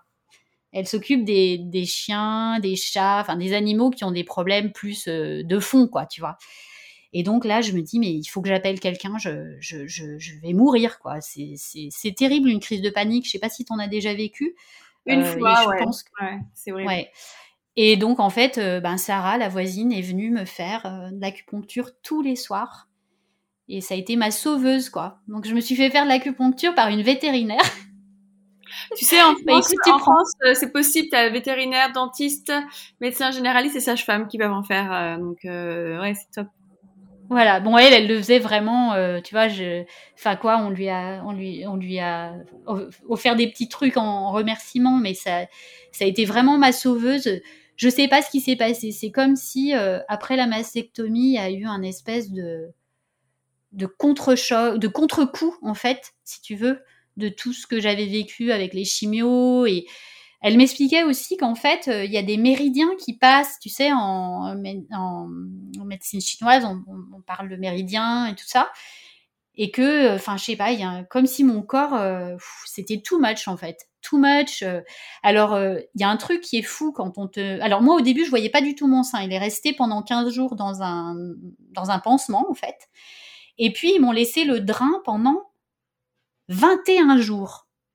Mais c'est horrible ce truc. Le drain, si tu veux, quand tu l'as pendant une semaine, ça va, mais ça me faisait mal, c'était l'horreur. Et puis bon, petit à petit, ça allait mieux. Et puis la douleur commençait à augmenter, augmenter. Et on était juste avant Noël. Alors je vous déconseille de vous faire opérer juste avant Noël et d'avoir une infection juste avant Noël. Parce que moi, j'appelais, alors déjà, tu vois, pour avoir une nurse, euh, quand t'es euh, le 24 décembre, euh, ben accroche-toi, quoi j'ai eu plusieurs une nurse qui me disait ah mais vous savez moi il y a longtemps j'ai eu une mastectomie euh, la douleur ça vient ça ça vient ça part. Mais moi je me disais euh, au bout d'un moment j'avais euh, une douleur des douleurs horribles quoi. J'étais prostrée en fait de douleur. Et je leur disais mais ça se voyait pas encore. Et moi je savais qu'il y avait un problème. Je, me disais il y a un problème c'est pas normal je, suis dans une douleur indescriptible. Mais ça se voyait pas le, ça a mis longtemps à devenir rouge donc il a fallu que j'attende le 28 décembre pour euh, avoir un rendez-vous en fait, parce que je suis pas allée aux urgences. Et là, euh, et là, euh, je tenais plus debout, tout ça, puis je commençais à avoir de la fièvre et tout. Et puis là, la, nana, la nurse, l'infirmière de, du chirurgien plasticien, elle me dit non, mais ouais, ça va pas du tout là. Je vous hospitalise tout de suite. Donc là, rebelote, sachant que le 29, c'est l'anniversaire de ma fille, qui avait 10 ans. Et moi, le 28, donc hospitalisée cette fois à Stanford, à Palo Alto. Très contente d'ailleurs d'être là-bas. L'expérience a été euh, beaucoup mieux parce qu'en fait, euh, Stanford, ici, dans le sud de la baie, il travaille avec un autre hôpital qui s'appelle Good Sam. Et euh, j'ai trouvé que mon expérience était mieux à, l'hôpital de Stanford lui-même. et donc là, ils m'ont mis sous perf de, d'antibio grosse dose d'antibio le 28, le 29. Euh, bon, euh, et puis le 30, ils ont dit non, mais là, on opère, quoi. Donc j'ai été réopérée. juste, tu vois. Bonne année. bonne année. Combien de temps du coup Donc ils t'ont opéré. Qu'est-ce qu'ils ont fait? Ils ont enlevé les, ils ont enlevé les prothèses. Ils, ont... Ils ont enlevé la prothèse, ont tout nettoyé, ils ont mis le drain à un autre endroit, hein, parce qu'il euh, fallait pas risquer que ça se réinfecte au même endroit. Et ils ont enlevé la, justement la, la matrix. Ils l'ont enlevé parce qu'il m'a dit quand il y a une infection, c'est euh, ça, c'est du gâteau pour les bactéries en fait. Donc ils ont ils ont mis une autre prothèse et ils ont réussi à sauver en fait mon sein. Ils ont réussi à sauver mon sein. Ça, c'était extraordinaire. Alors, j'ai une petite anecdote quand même aussi. Donc, le matin, je, vais pour me faire opérer. Puis j'entends, euh, tu sais, ils te font un test euh, de grossesse. Puis j'entends euh, derrière le rideau, parce que tu sais, t'es dans des box. She's pregnant. Je me disais, ils parlent de qui là? J'ai vu que des vieux autour de moi. ils parlent de qui?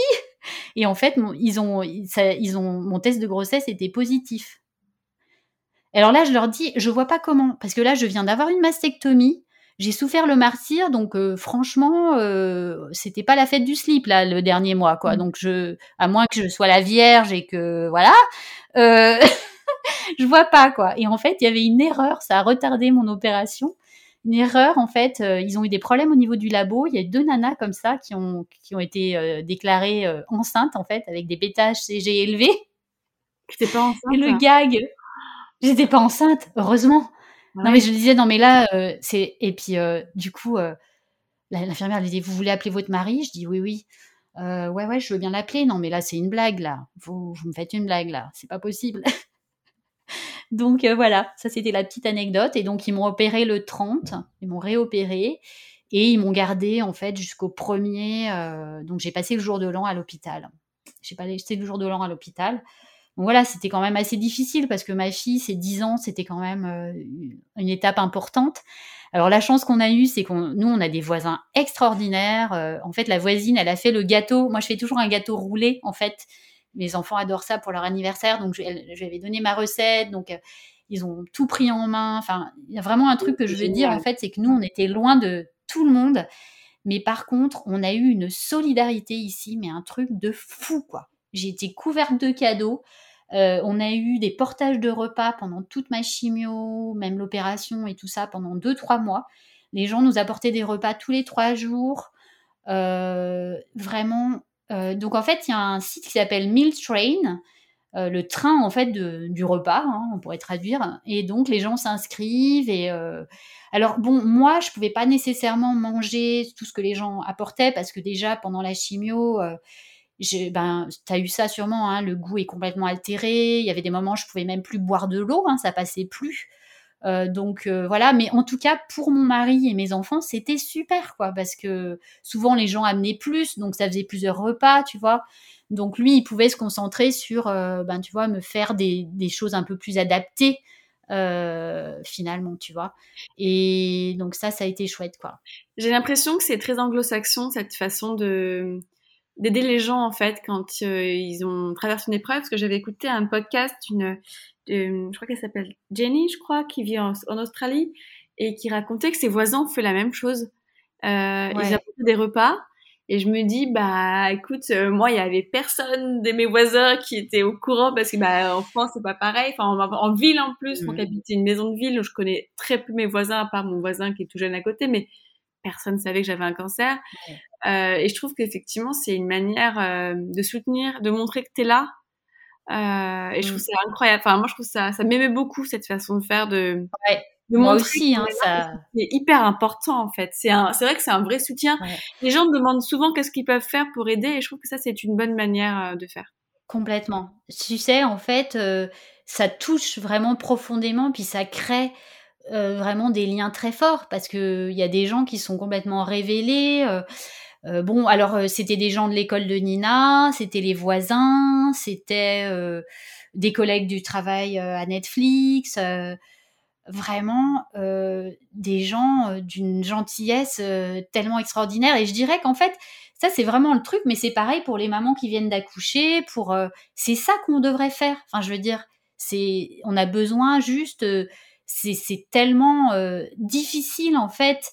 Euh, moi, je vois bah, l'avantage. Il y avait quand même un avantage au, Covid, c'est que Daniel était à la maison, il travaillait de la maison. Il a déjà d'ailleurs pris des des, jours, pas mal des semaines off, hein, parce que c'était trop difficile à gérer, mes hospitalisations, les enfants, euh, forcément de la régression. Tu vois, chez Sam, il s'est remis à faire caca dans sa culotte. Au bout d'un moment, euh, quand on a jeté 15 slips, on a dit ok, on repasse aux couches. Enfin, tu vois, c'est quand même pas facile ce côté, tu vois, quand t'as des enfants en bas âge. faut tout gérer. Enfin ouais, on avait, ma mère ne pouvait pas venir, mon père ne pouvait pas venir. Enfin, ce qui est fou quand même aussi, c'est que Enfin, on a tout essayé. Finalement, ma mère est venue plus tard, hein, après l'opération. Au final, je me dis heureusement qu'elle m'a pas vue dans les pires moments parce que je pense que ça lui aurait fendu le cœur, quoi. En fait, c'était, j'étais tellement défoncée que je me dis finalement, euh, c'était pas si mal que ça qu'elle puisse être là euh, plutôt pour euh, après mon opération, ma deuxième opération, à un moment où je, enfin, tu vois, finalement, on a pu faire un peu plus des choses ensemble ou c'était moins traumatisant, quoi. Et, ça s'est passé, comment après? Est-ce que tu as eu la radiothérapie? As eu euh, Alors, en fait, euh, ben, si tu veux, moi, c'était un peu controversé dans mon cas, la radiothérapie, toujours pour ce risque d'infection. Et parce que j'avais quand même relativement bien répondu. Alors, on peut penser que si j'avais eu tous mes cycles de chimio, j'aurais totalement répondu, on peut imaginer, finalement. Parce que, voilà il me restait 5 mm de cancer, donc euh, euh, j'aurais pu faire de la radiothérapie, mais les bénéfices étaient pas. Euh, il y avait des bénéfices, mais ils étaient quand même assez petits dans mon cas.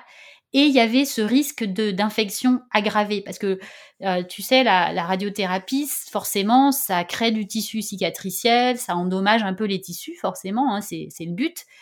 Et comme moi, j'avais déjà eu une infection, euh, que on savait pas s'il faudrait pas encore me réopérer et tout ça. Euh, j'ai vraiment beaucoup discuté hein, avec la radiothérapeute, euh, la radiologue ou radiothérapeute, je sais Le thérapeute, je crois. Ouais. Radiothérapeute qui m'a dit et, et, moi pour moi si tu veux si elle m'avait dit je vous déconseille absolument de pas enfin il faut faire de la radiothérapie c'est fondamental pour vous j'y serais allée forcément mais là en fait euh, ben il y avait euh, l'option Zeloda, hein, puisque moi, euh, du coup, j'ai la chimio orale que on n'a pas nécessairement, qui est la chimio pour les gens qui ont du cancer résiduel après l'opération finalement. Et je me suis dit bon, c'est pas facile, hein, c'est vraiment pas facile de faire le bon choix. Hein, il n'y a pas de réponse absolue. Peut-être que c'est une erreur, peut-être pas je me dis que ben s'il faut, j'en aurai plus tard. Euh, je, ne sais pas. Pour l'instant, euh, voilà, j'ai choisi de faire le Zéloda et de dire non à la radiothérapie dans mon cas. Mais j'aurais pu la faire. Ok. Donc mm. tu gardes peut-être l'option pour plus tard, peut-être.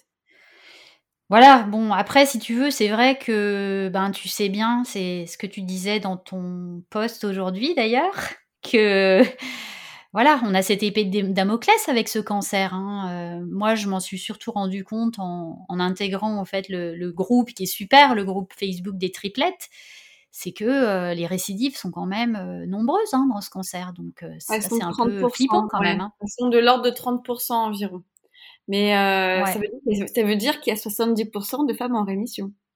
Tout à fait, voilà. Mais c'est tout ça de.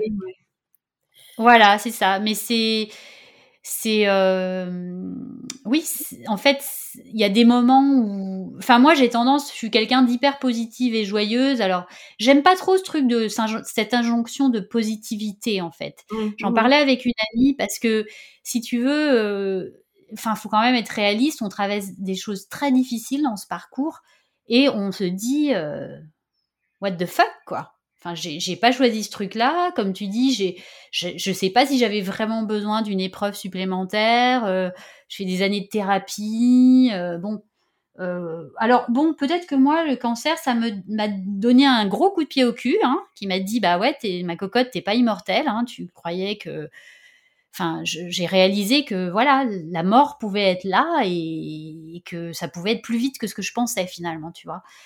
Mais, euh, mais euh, je pense que vraiment c'est important de, reconnaître que des moments on est au fond du trou, que ça va pas du tout, que et qu'on fait ce qu'on peut. Enfin oui, on est courageux, bah est-ce qu'on a le choix? Enfin finalement on n'a on pas vraiment le choix.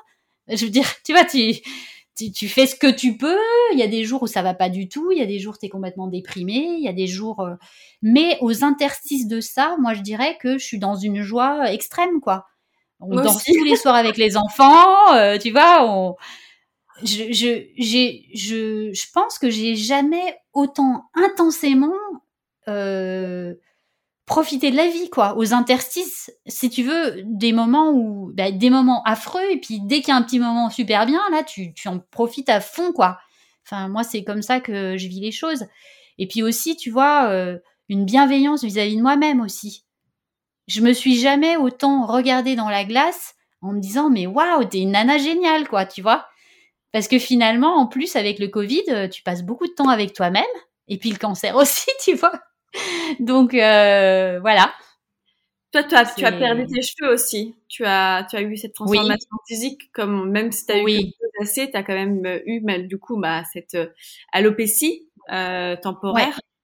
Tu l'as vécu comment? Alors, euh, donc en fait, euh, d'abord je suis passée par euh, la phase de cheveux très courts.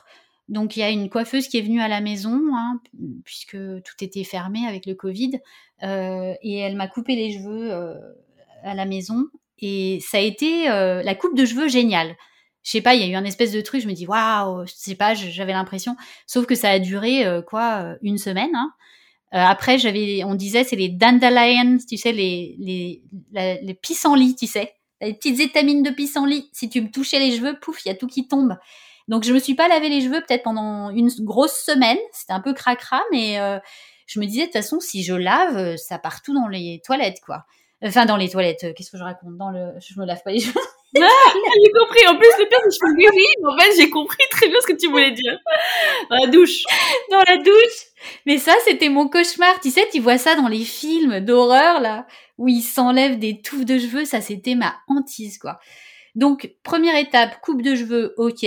Deuxième étape, euh, donc après, je suis sortie de l'hôpital après ma deuxième AC. Le vendredi et le vendredi soir, Daniel m'a rasé la tête. Et ça, je dois t'avouer que ça a été euh, assez traumatisant en fait. Ça a été, euh, ça a été très dur en fait. Je, pense que c'est très différent d'une femme à l'autre. Hein. Il y a des femmes qui ont. Alors après, je me dis bon, c'est une expérience. Hein, je l'aurais jamais fait. Euh, bon, voilà. Et puis pour moi, c'était. Je sais qu'il y a des femmes qui essayent à tout prix de garder leurs cheveux, de tout ça. Moi, je me suis dit, euh, je préfère tout enlever. J'ai pas envie d'avoir des trous. J'ai pas envie que ça tombe. J'ai pas envie d'avoir. J'ai horreur d'avoir les cheveux partout, en fait, qui tombent, tout mouillés. Ça me. J'ai un petit. Je suis un peu OCD de du truc là, tu vois. Euh, donc voilà, on a tout rasé et et ouais, ça a été été pas facile en fait. Ça a été pas facile. En même temps, tu sais, euh, euh, je t'avais envoyé cette photo de mes enfants, tu sais, qui sont autour de moi avec mon crâne rasé là. Et mes enfants, ils, enfin ma fille, je pense qu'elle me préfère avec les cheveux longs, hein, mais ils ont quand même bien réagi en fait. Ils, ont vu au-delà de, mon crâne rasé, quoi. Donc voilà, je sais pas, j'ai été j'ai été sans cheveux pendant peut-être un mois ou deux, quoi, finalement. peut-être moins longtemps que toi. Du coup. court, ça a été court, ouais. Et c'est Ce qui a été plus dur, c'est les, c'est les sourcils et les cils, parce que moi j'ai beaucoup, j'ai des gros sourcils et des beaucoup de cils. Ça, c'était vachement difficile aussi. Ah bah moi aussi, tu vois, ils sont pas encore revenus encore ton totalité. C'est vrai que c'est, c'est, je trouve que tu perds ton identité vraiment. Tu ressembles à tout le monde en fait. Enfin, pas tout le monde, mais je veux dire, tous les malades se ressemblent, à mon sens. Oui, tout à fait. Tu perds tes cheveux et tes, après ça et tes sourcils, ça dépend bien sûr après ta ta couleur de peau, mais je trouve qu'on ressemble tous à des œufs, à des œufs, tête d'œuf en fait. On voilà. Et moi, je suis très blanche de peau, tu sais. Donc, en fait, euh, c'était très difficile. Et puis, sans compter que, en fait, j'avais plein de poussière qui rentrait aussi dans les, dans les yeux, enfin, tout ça. Mais alors, moi, les premiers poils que j'ai perdus, c'est les poils pubiens. Alors, ça aussi, ça fait bizarre. Non, mais alors, ça, c'est, en fait, c'est la, c'est la, c'est le signe que tu vas perdre tes cheveux. La perte de ah poils pubiens, c'est vraiment le, on m'avait prévenu, c'est, euh, euh Julie, euh, Desfrangines, si je me trompe pas de prénom avec le Kimo Brain, mais qui m'avait prévenu que, elle m'avait dit, tu vas voir, m'avait fait des notes vocales pour me prévenir que c'est les premiers poils, c'est les poils pubiens qui sont le signe annonçateur que les cheveux tombent. Et ben, j'ai eu les poils pubiens qui mmh. sont tombés et trois jours après, tout a tombé. Je faisais comme si je me j'étais ici assise et j'étais là. Ah, j'avais des touffes, des touffes, pire qu'après une grossesse. C'était ouais, ouais. Euh, je pouvais, euh, je pouvais remplumer un oreiller quoi. Ouais, complètement. Donc là, c'est vrai que c'est ça, j'ai bien vu hein, que ça tombait, mais j'ai on a rasé, puis voilà. Alors je te dirais que bon, j'ai très peu utilisé ma perruque finalement parce que je trouvais que ça faisait bizarre avec pas de cils et puis bon moi je suis quelqu'un qui me maquille pas du tout. Donc je mets que du col tu sais traditionnel marocain. Enfin maintenant j'ai un je crois que j'ai il y a Guerlain qui faisait ce col en fait dans un petit pot là. Donc c'est ça que je mets j'ai pas de maquillage, je, mets pas de trucs sur les sourcils, je suis vraiment nulle, je, mets pas de de BB cream, de, je mets rien en fait. Donc du coup, euh, il aurait peut-être fallu que je fasse quelque chose, mais euh, c'était bizarre. Puis du coup, le col, quand il y a trois cils euh, qui se courent après, c'est vraiment affreux quoi. Donc ça, ça a été, ça a été dur quoi. Ouais. Et c'était dur. c'est sûr que, les, je trouve que, comme tu disais, on se retrouve vraiment, on est face à nous-mêmes en fait à comme on s'est jamais vu quoi. Enfin, Complètement. on a notre bébé, mais à l'âge adulte et, c'est difficile, mais bon, c'est. Euh... En fait, c'est vraiment là quand t'as tout perdu, euh, tous les poils, tous les cheveux, que bah t'es quand même un peu bouffi par la chimio et tout ça, que là cette tête de malade, elle est un petit peu dure à.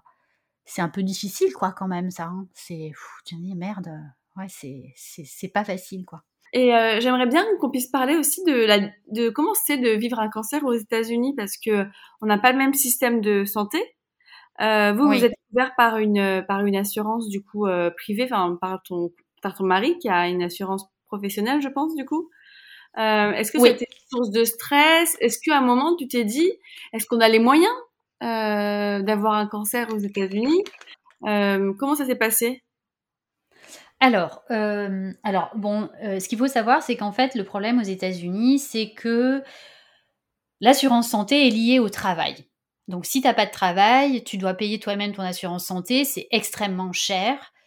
Euh, c'est très très cher en fait parce que voilà même nous Netflix en paye une partie mais je crois que nous on paye quand même genre 1000 dollars par mois d'assurance santé en plus de Netflix tu vois que eux ils payent en plus euh, une partie et tout ça, donc c'est très cher. Et sachant que même après ça, tu as des, ce qu'on appelle un, un deductible, donc tu dois atteindre une certaine somme avant que tu sois remboursé. Et puis après, tu as ce que tu appelles le copay, euh, c'est-à-dire que quand tu vas voir l'oncologue, tes frais, ça peut être 25 ou 50 dollars la consultation. Et puis après, tu as encore un autre truc qui s'appelle le out of pocket. Le out of pocket, c'est le maximum que tu dois vas dépenser. Donc autant dire que, c'est-à-dire qu'au bout d'un certain temps, quand tu as eu un certain nombre de dépenses, l'assurance va tout couvrir à 100% parce que tu as atteint. Euh, alors je pense que nous, notre out of pocket dans le, dans le network, parce que tu as aussi dans le network et out of network, donc c'est un peu compliqué. Mais nous, genre, c'est 800 dollars et au-delà de 800 dollars, euh, ben tout est remboursé. Donc moi, autant dire qu'en janvier, euh, j'atteins mon out of pocket parce que, par exemple, pour te donner une idée, chaque cycle de Zeloda, c'est 2000 dollars le, les pilules. Donc tu multiplies ça par 8. Euh, ma mastectomie, elle a coûté 520 000 dollars. C'est énorme. C'est mes hospitalisations, elles ont coûté 220 000 dollars. Alors, bon, je te dirais qu'en fait, moi, vu que ça faisait, ça fait 11 ans que je suis là, quand on est arrivé, euh, que j'ai eu Nina, elle a eu un souci à la naissance, elle a dû être en néonate et tout ça, on a paniqué total parce que tu reçois des, des factures des fois, parce que le problème, c'est que les assurances ici, elles ont jamais envie de payer. Les hôpitaux, souvent, ils codent mal, tout ça. Donc moi, par exemple, là, actuellement, j'ai 820 000 dollars de frais médicaux qui ont été euh, refusés. Ils sont mis en denied si je regarde euh, euh, mon relevé d'assurance, en fait. Mais pour l'instant, je ne fais rien parce qu'en fait, c'est sûrement que l'hôpital a mal codé euh, je veux dire, personne va faire une mastectomie euh, par plaisir, hein, c'est pas c'est pas cosmétique. Hein. Donc en fait, euh, j'ai appris à plus trop m'inquiéter, mais il faut savoir que ici c'est vraiment problématique parce que si t'as pas une bonne assurance, ça peut être catastrophique. Hein. Je sais pas si tu as vu Breaking Bad, la série sur Netflix de ce chimiste qui se met à, à, faire de, à dealer et tout ça. Euh, alors bon, il faut savoir qu'en Californie, euh, nous, dans la baie de San Francisco, le problème, c'est que c'est plus cher qu'ailleurs. Stanford étant un hôpital extrêmement cher, par exemple. Mais à contrario, tu as il y a des lois en fait euh, au niveau de la Californie qui est quand même un État assez social finalement qui font que euh, tu as des assurances qui sont plus ou moins conventionnées par euh, la Californie et que tu ne peux pas tu, tu, tu ne peux pas avoir plus de 8000 dollars de frais total en fait out of pocket. Donc par exemple moi j'ai une très bonne amie avec qui euh, qui a eu un cancer euh, hormonodépendant en même temps que moi et qui est, euh, elle, elle est, elle est danseuse, elle a une école de danse, donc forcément, elle n'a pas eu l'assurance qu'on a nous à Netflix. Et en fait, bon, on l'a pas mal aidée avec une autre amie à elle, et finalement, elle a, elle a pu trouver une assurance. Elle savait pas, elle n'était pas du tout au courant parce qu'elle elle, s'est fait bananer total. Elle a eu au début une assurance qui, qui remboursait très mal, et finalement, elle a pu trouver justement une assurance conventionnée californienne, mais c'est quand même pas rien, 8000 dollars. Mais entre 8000 dollars et 1 euh, million de dollars, parce que moi, j'en suis. Je pense que je disais, je, regardais, il faudrait que je re-regarde, mais ma première AC, je crois que c'était 18 000 dollars ou un truc comme ça. Enfin, tu vois, c'est complètement fou. Donc, euh, en fait, euh, tu, as quand même des garde-fous, en tout cas ici. dans d'autres États, c'est autre chose. Mais par exemple, si tu habites dans un État, tu vois, paumé, les frais médicaux seront pas aussi élevés qu'ici, tu vois. D'accord. Mais c'est un vrai problème, hein. c'est, scandaleux parce que je veux dire, euh, il y a des gens, euh, ils peuvent pas se soigner ou alors ils vont, ils vont peut-être pas prendre. Euh, bah, je sais pas, moi je suis revenue à la maison avec ma petite pompe, peut-être qu'eux ils la prendront pas. Il y a pas pompe, tu sais, pour me dispenser un assésiant, bah peut-être ils le prendront pas. Ou alors ils vont pas prendre tous les médicaments parce qu'ils ont pas les moyens. Enfin, tout est tellement cher si tu veux. C'est incroyable. En fait, ils font un choix. La santé bah, est payante, en fait. Et, euh, et ta, ta, survie dépend de ton, tes moyens. Et c'est, enfin, je trouve ça, c'est, je trouve que la, santé n'a pas de prix, mm. tu vois. Et c'est vrai que nous, en tant que Français, qui avons la sécurité sociale, l'assurance maladie, tous ces trucs-là qui font que, bah, on, on est remboursé. Enfin, moi, je n'ai jamais avancé quoi que ce soit. Enfin, si, j'ai avancé ma première euh, échographie et, et mammographie et biopsie. Euh, mm. mais j'étais, mais j'étais remboursée, en fait. C'est-à-dire que euh, après, tout est passé à 100% et je n'ai plus jamais rien avancé. Ouais. Et c'est une chance. Bah là, en fait, si tu veux. Ouais. Ouais, je pense qu'en fait, il faut vraiment se rendre compte que en France, c'est pas gratuit, c'est juste que c'est pris en charge. C'est tout, il n'y a rien de gratuit en fait. C'est tout ce qu'on Et c'est important de se rendre compte de ça, mais c'est vrai qu'ici, bah, nous, la chance qu'on a, c'est que Daniel, il a un bon boulot, que du coup, on a une bonne assurance. Mais même avec une bonne assurance, par exemple, quand je voulais faire mon, IRM anticipé, ça a été la croix et la bannière pour avoir l'accord de l'assurance dans les temps. Des fois, l'assurance, elle ne veut pas. C'est les assurances qui font la loi. Donc euh, moi, je leur disais, mais attendez, j'en ai besoin là, il faut qu'on m'opère. Euh, j'ai eu mon opération huit semaines après ma dernière chimio, alors que normalement, on dit que c'est quatre à six semaines. Pourquoi je l'ai eu si tard? Parce que on attendait que l'assurance nous dise OK pour le l'IRM, tu vois. Donc ça, c'est des choses qui sont complètement aberrantes. C'est un système qui est aberrant.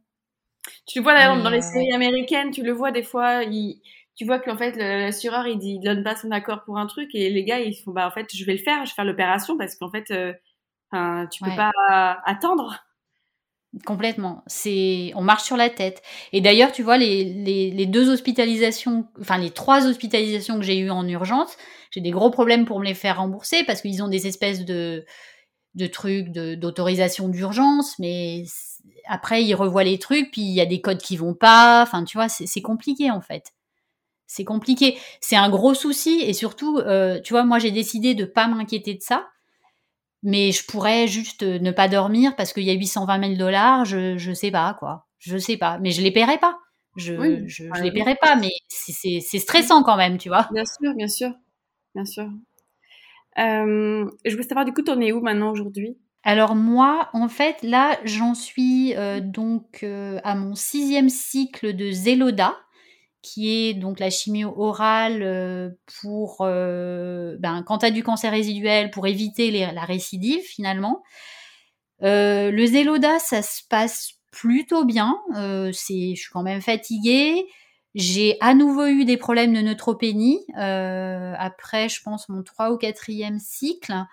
Donc là, je me disais, non, c'est pas possible. Donc là, on a, pareil, je continue à faire beaucoup de visualisation. Et, je, et on a aussi trouvé un supplément euh, qui est du, germe de blé concentré qui m'aide à faire remonter mes, neutrophiles. Je prends aussi pas mal de champignons adaptogènes, moi. Hein. C'est pas des champignons hallucinogènes, mais des champignons adaptogènes. Il faut savoir que au Japon et en Chine, ils, utilisent beaucoup euh, les plantes adaptogènes, dont les champignons comme le reishi et tout ça. Et moi, c'est quelque chose que je prends aussi, donc voilà. Et en fait, ça y est, mes neutrophiles sont remontés. Hein, euh, donc là, c'est cool. Hein, parce que je, pensait qu'on allait devoir euh, encore modifier les cycles. Alors simplement, on a quand même effectivement modifié les cycles parce que je commence à être fatiguée, je commence à avoir euh, pas mal de douleurs musculaires et tout ça. Euh, bon, ça va globalement super bien, hein, mais euh, voilà, je suis quand même sous chimio. Hein, c'est mieux sans chimio, hein, forcément, la vie. Hein, faut quand même pas se mentir. et donc, du coup, ce qu'on a décidé de faire avec mon oncologue, c'est de, de, changer mes cycles et de faire maintenant une semaine de chimio, une semaine sans chimio. Notamment aussi parce que on, on va en France lundi prochain donc après deux ans sans être venue. Et du coup je, pensais que ça allait être un peu difficile pour moi de gérer un si gros voyage avec 9 heures de décalage horaire et euh, et voilà. Enfin je veux dire c'est quand même beaucoup. Et du coup bah mon oncologue elle était super partante pour ça parce que je t'avouerais que là le dernier cycle euh, le cinquième et quatrième et cinquième cycle je j'en pouvais plus. Je puis quand j'en peux plus comme ça j'ai tendance à commencer à faire de l'anxiété et tout ça euh, donc, euh, donc voilà, mais du coup, bah, là, si tu veux, je, je, je, vais avoir euh, plus de cycles. Donc, je vais finir le 24 juillet et je vais finir quand on revient, donc mi-août en fait. D'accord. Mais c'est beaucoup plus facile pour moi parce que tu vois, la boîte, il y a moins de cachets dedans. C'est très psychologique. Hein.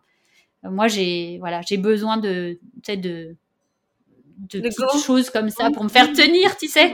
Ce que disait mon mari, il m'a beaucoup aidé en fait dans ce, parcours parce que tu sais, lui, il, c'est un marathonien, il fait des, il court 50 euh, miles par semaine, ça fait 80 km par semaine. Il m'a beaucoup aidé à être euh, dans l'instant présent en fait.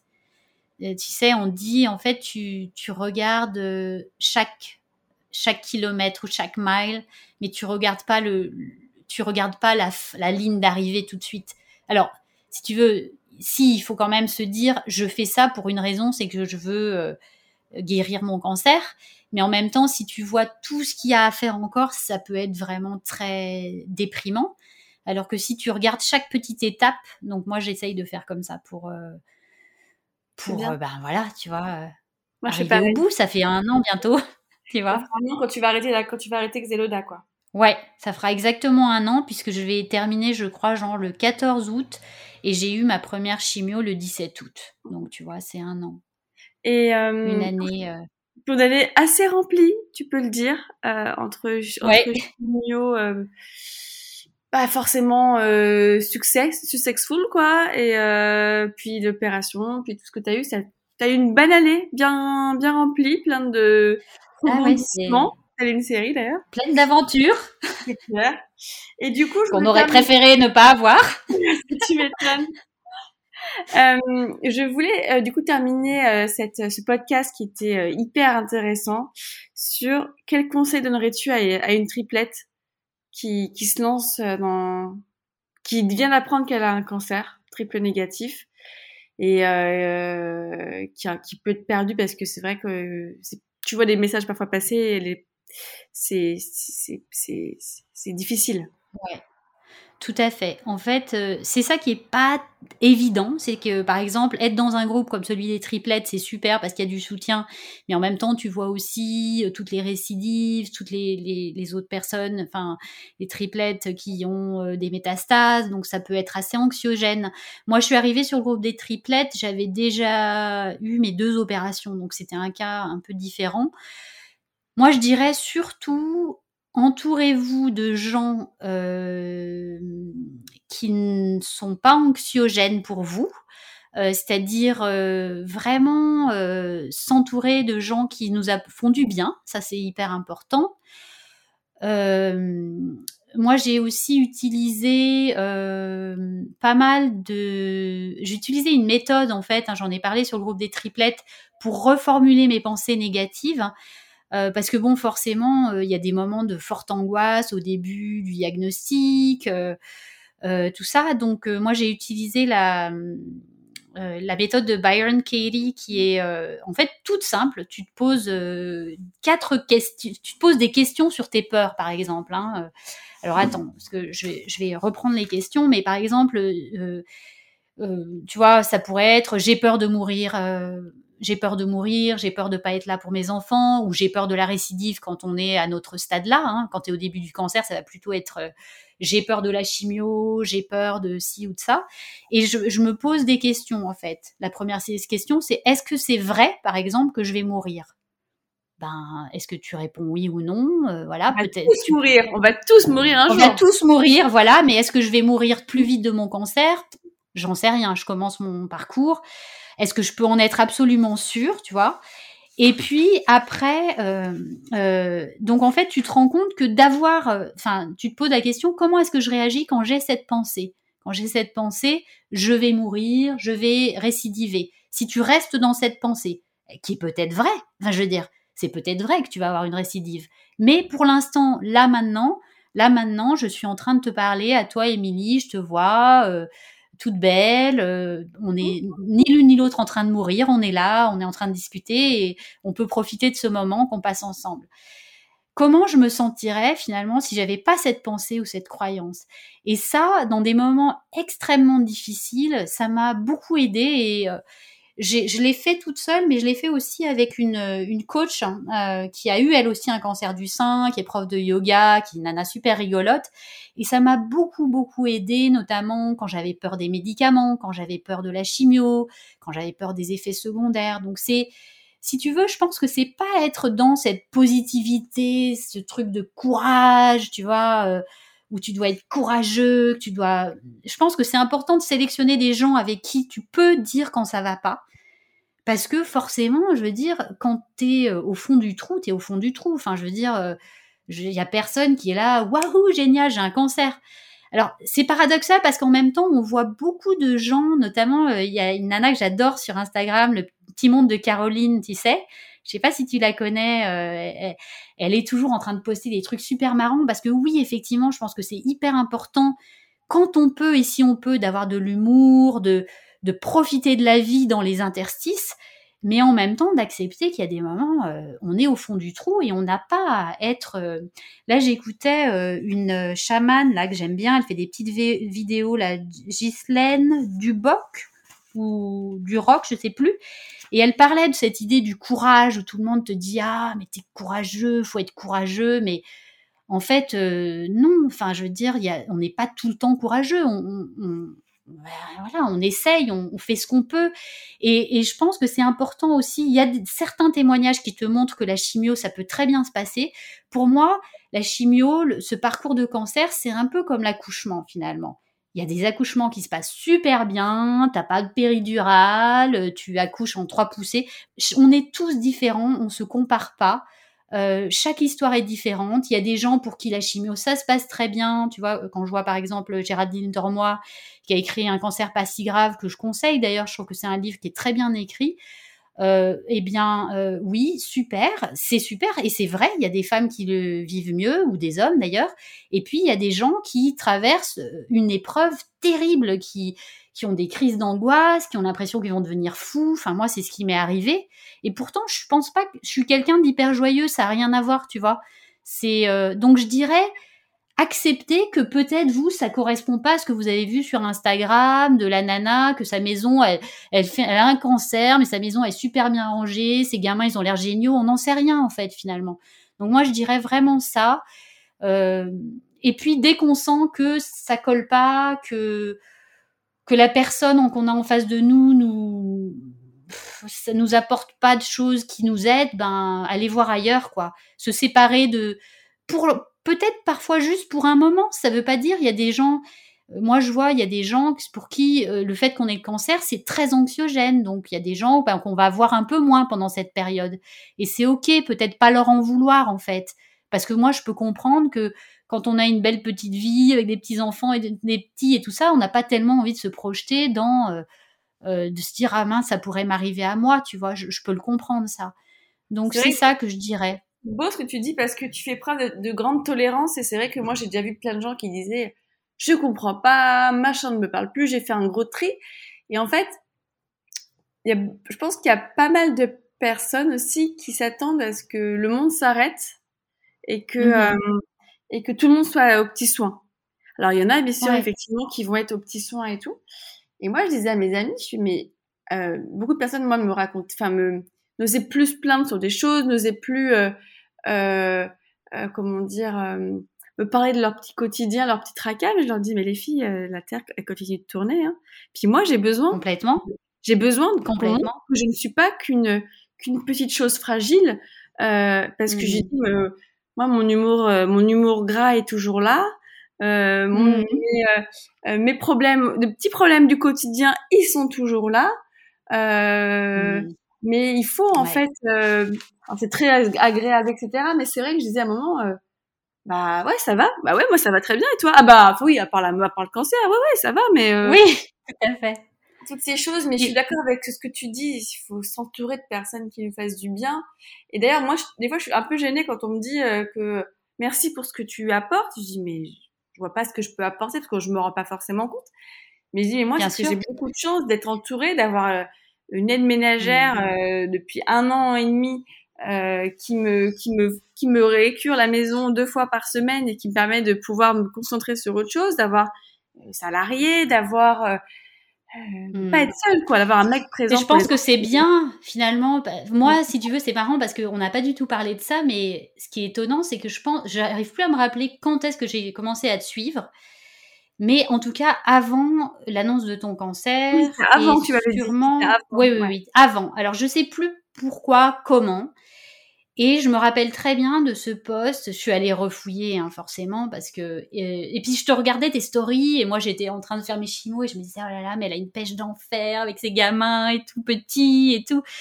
Parce que c'est vrai que tu as énormément d'énergie en fait et du coup. Euh, euh, même si euh, voilà c'est pas parfait, tu as aussi sûrement tes et je me rappelle tu commençais à dire dans tes stories non mais là il y a un gros truc qui arrive quoi il y a un gros truc qui arrive je me disais bon, qu'est-ce que ça va être et tout et là je vois ton poste, tu sais, avec tes petits plumeaux, là, torse mmh. nu, où tu annonces ton cancer.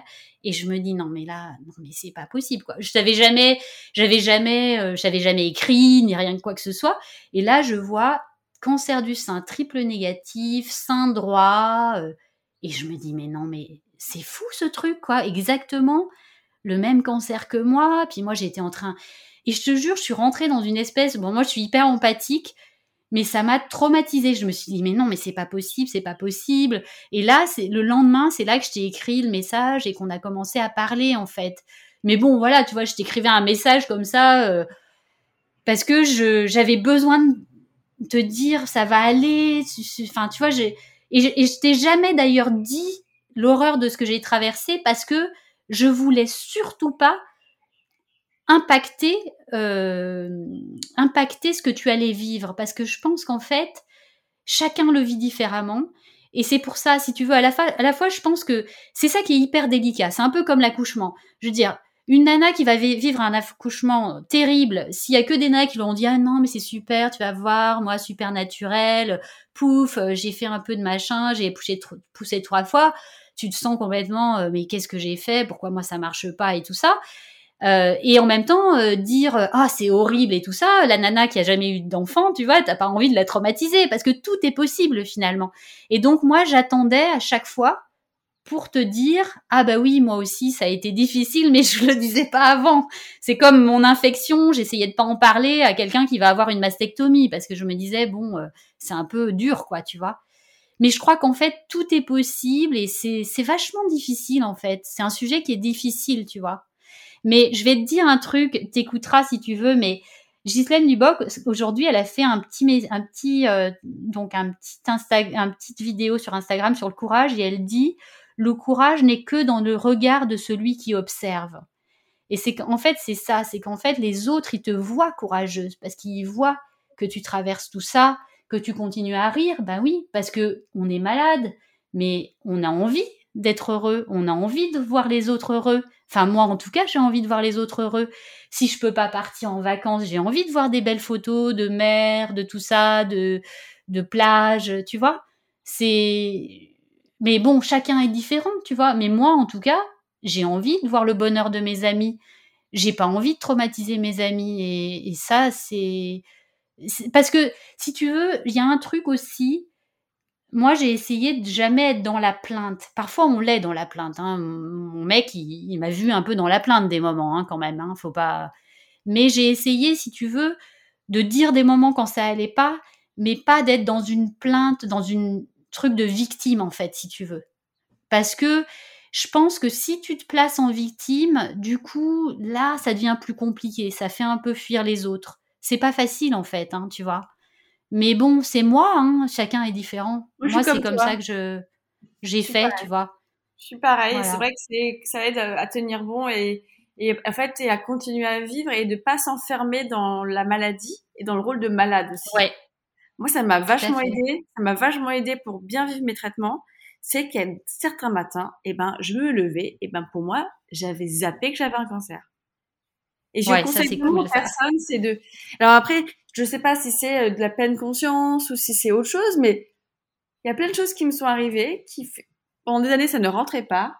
Euh, en fait, mon corps, il arrive, mon cerveau arrive pour ne pas que je sombre dans la déprime ou que je bah, de ne pas. Je suis empathique sur beaucoup de choses qui se passent parce que tu ne peux pas. Voilà, je pleure mmh. facilement, mais pour que je tienne bon, que je pour que je ouais que je tienne bon, que je tombe pas dans dans le dans la dépression, c'est de, de me dire, chaque histoire est différente. Les récidives, les décès, ça arrive, ça arrive. Malheureusement, c'est horrible, c'est une horreur. Mais ce n'est pas toi.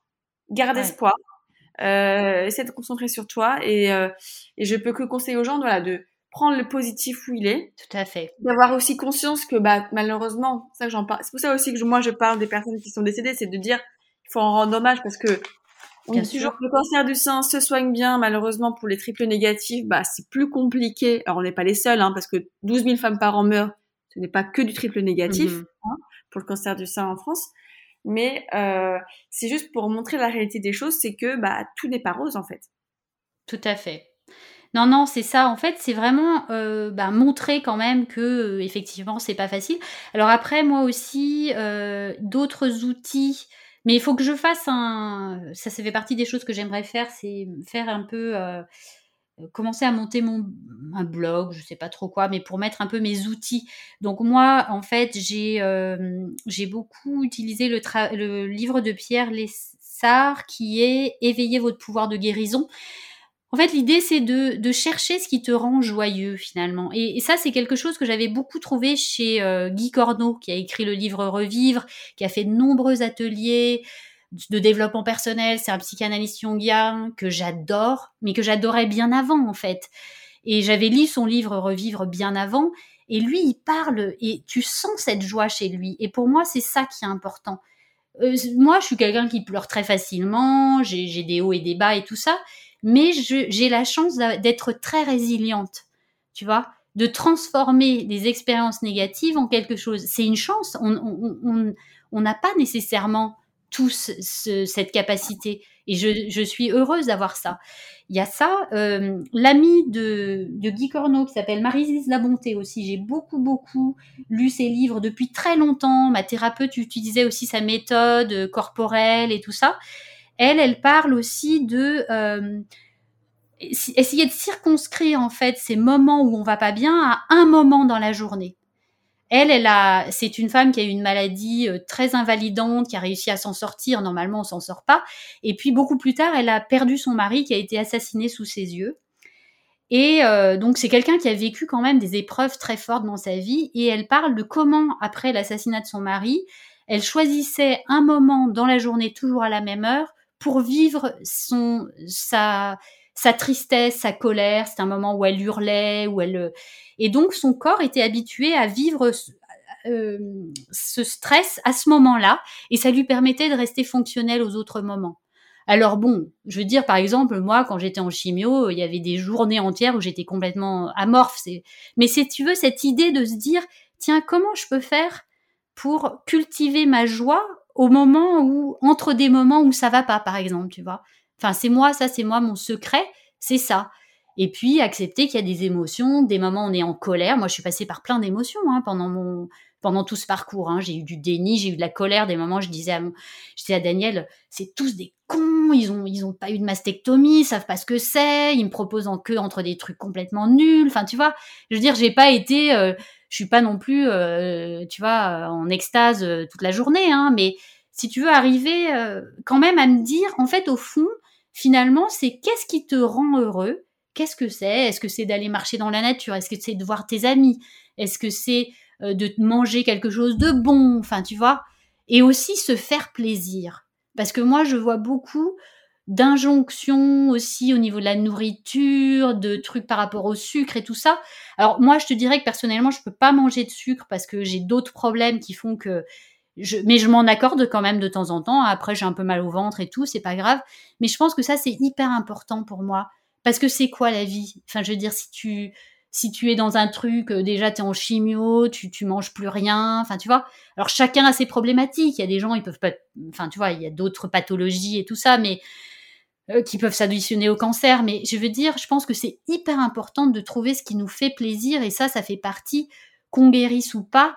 Euh, c'est maintenant qu'il faut vivre là. Enfin, je veux dire, tu vois, c'est, on sait pas ce que demain, de quoi demain sera fait. Mais en tout cas, on sait aujourd'hui ce qu'on est en train de vivre, tu vois. Donc voilà, moi c'est ça. Et puis une dernière chose, bah, oui, j'ai utilisé Headspace qui avait une méditation spéciale cancer. J'ai fait des visualisations, je fais des visualisations tous les jours, euh, donc celle de, Pierre Lessard et Guy Corneau sur euh, le dialogue avec les cellules, où j'essaye de, voilà, euh, de, de, de favoriser l'auto-guérison dans mon corps. Euh, je j'ai fait aussi, je me suis mis au Kundalini Yoga. Je faisais déjà du yoga avant avec Lily Barbery, donc j'ai commencé les challenges euh, entre ma chimio et ma mastectomie, et ça, ça m'a apporté beaucoup de joie aussi, parce que comme c'est un yoga très dynamique, en fait, ça ça fait bouger les choses et tout ça, donc ça c'est c'est super.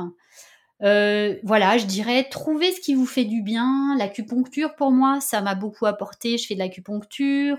Ça peut être euh, les visualisations, ça peut être la sophrologie, ça peut être euh, voilà le massage. bon, le massage n'est pas nécessairement toujours recommandé, en tout cas en médecine chinoise, quand on est en chimiothérapie et qu'il y a une possibilité que ça fasse bouger les choses au niveau de la lymphe et tout ça, tu sais. Mais bon, après voilà tout le monde n'est pas, ne dit pas ça, donc à vous de voir.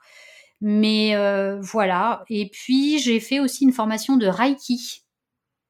Euh, donc je me fais, euh, j'harmonise mes chakras tous les jours, tu vois. Bon, on peut trouver ça complètement farfelu, mais en tout cas, je me prends tout ce qui est bon à prendre, tu vois. T'as bien raison. Voilà. C'est le moment à toi. Que c'est des super conseils, c'est positif, c'est c'est, je pense que je suis, je suis, trop contente de t'avoir pour le premier épisode parce que ça va faire du bien aux personnes qui se découvrent la maladie et qui ont découvert un autre point de vue. Voilà, merci. Merci. Franchement, euh, c'était génial. Et merci infiniment du coup à Perrine pour euh, son expérience. J'espère que ça vous a plu.